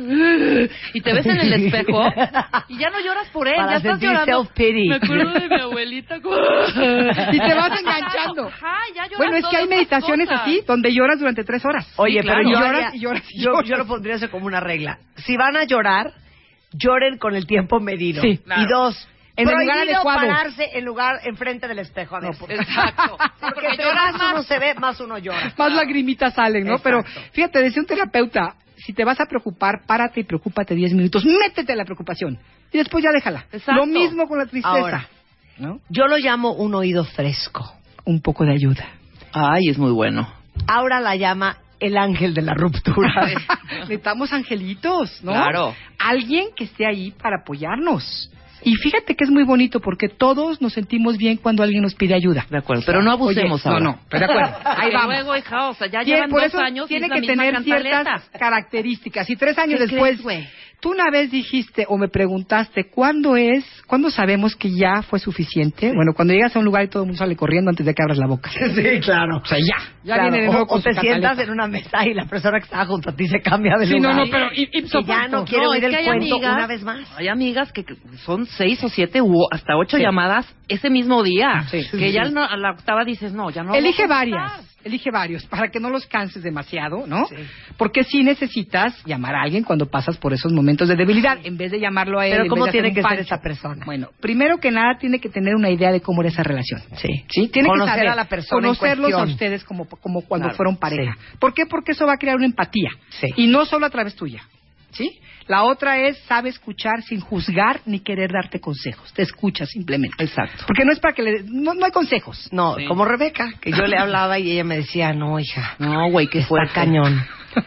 Sí, hija, qué fuerte. O sea, no me decía nada. No, sí le decía, ya, hija. O sea, ya, es un maniático, es un enfermo, es un no sé qué. Y él le daba yo una lista y me decía, sí, tienes razón. Ay, pero güey, no mames lo que... ¿Sabes? pero entiende, ¿qué quieres? ¿Regresar con un enfermo? Con un maniático. Y una lista de... Sí, güey, tienes razón. Pero es que no, vos. Así dos horas, güey. Bueno, a veces nada más es poder hablar. Saca este desgraciado que me hizo, ¿no? Qué bueno que, Que ya tenga- somos sanas, hija. Qué horror. Gracias a que Dios. tenga un celular o alguna forma de ser localizado. Tu, tu- tu ángel, necesitas localizarlo. Claro. No te busques uno en Alaska. Sí. Que viva lo bastante cerca para que puedas correr a esa persona en caso de colapso de urgencia por ruptura. Sí, exacto. Que dispone del tiempo para hablar contigo y que está dispuesto, dispuesto. Sí, no te agarres al amigo más ocupado que Sí, tienes. por favor, no le hables en horas de la oficina. A un porque sí ginecólogo. está, ¿no? Por el amor de Dios. Y que esa persona ya haya superado al menos una ruptura. Sí, con una persona con experiencia. Por favor, porque Estoy si no... totalmente de acuerdo. ¿Hace cuánto fue esto? Que serán como ocho años, ¿no? Nueve, Ay, claro. no, qué risa. Qué horror. Ahora sí me hiciste reír, hija. qué buenos consejos. Todo esto está arriba en martadebaile.com para que si algo no les quedó claro, con toda paz y tranquilidad, lo lean. Aura Medina, la chata de Beat, es Aura Medina W en Twitter y es terapeuta. A Así cursos también. Y justamente este sábado tengo un curso del que hablamos la vez pasada, de los traumas y heridas de la infancia, de cómo nos afectan. Y voy a empezar este miércoles un grupo de mujeres, sanación para mujeres, que tiene mucho que ver con lo que hablamos el día de hoy. Bueno, Me pueden ¿dónde te escribir buscan? amorocodependencia arroba hotmail.com, por favor. Ok, si sienten que se están muriendo de, De amor y de tristeza, bueno, pues Escriban. las pilas. Y también pónganse las No, Amor o codependencia, Sí. arroba hotmail.com. hotmail.com. Te queremos ahora, te queremos. Eres lo máximo. ¿Cómo me hiciste reír? Ay, no, qué bueno que ya somos sanos, de veras, cuentavientes. Te juro que, les juro que la vida no es como, no es como la vivíamos muchas veces, ¿eh? Ay, Pero necesitábamos eso, jalones y- necesitábamos eso para Sí, llegar a uno. curamos. Bueno, aunque hay lecciones que uno de verdad no debería haber tomado. Debemos haber saltado. Hay clases a las que no habría uno que haber entrado. Exactamente, pero ahí estamos de necias. Bueno, con esto nos vamos. Estamos de regreso mañana en punto de las 10 de la mañana. Cuentavientes. Pásenla muy bien y hasta la próxima.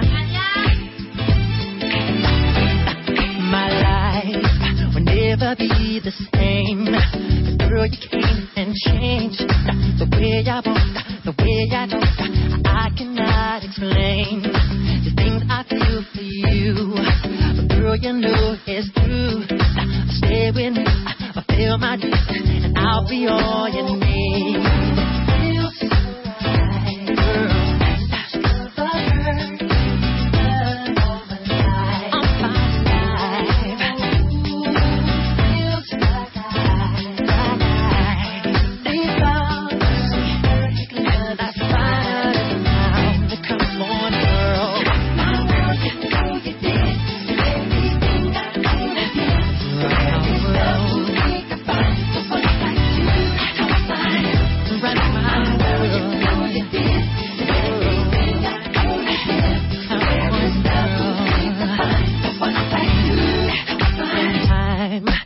Knew that love would bring this happiness I'm being. I, I tried to keep my sanity. I waited patiently.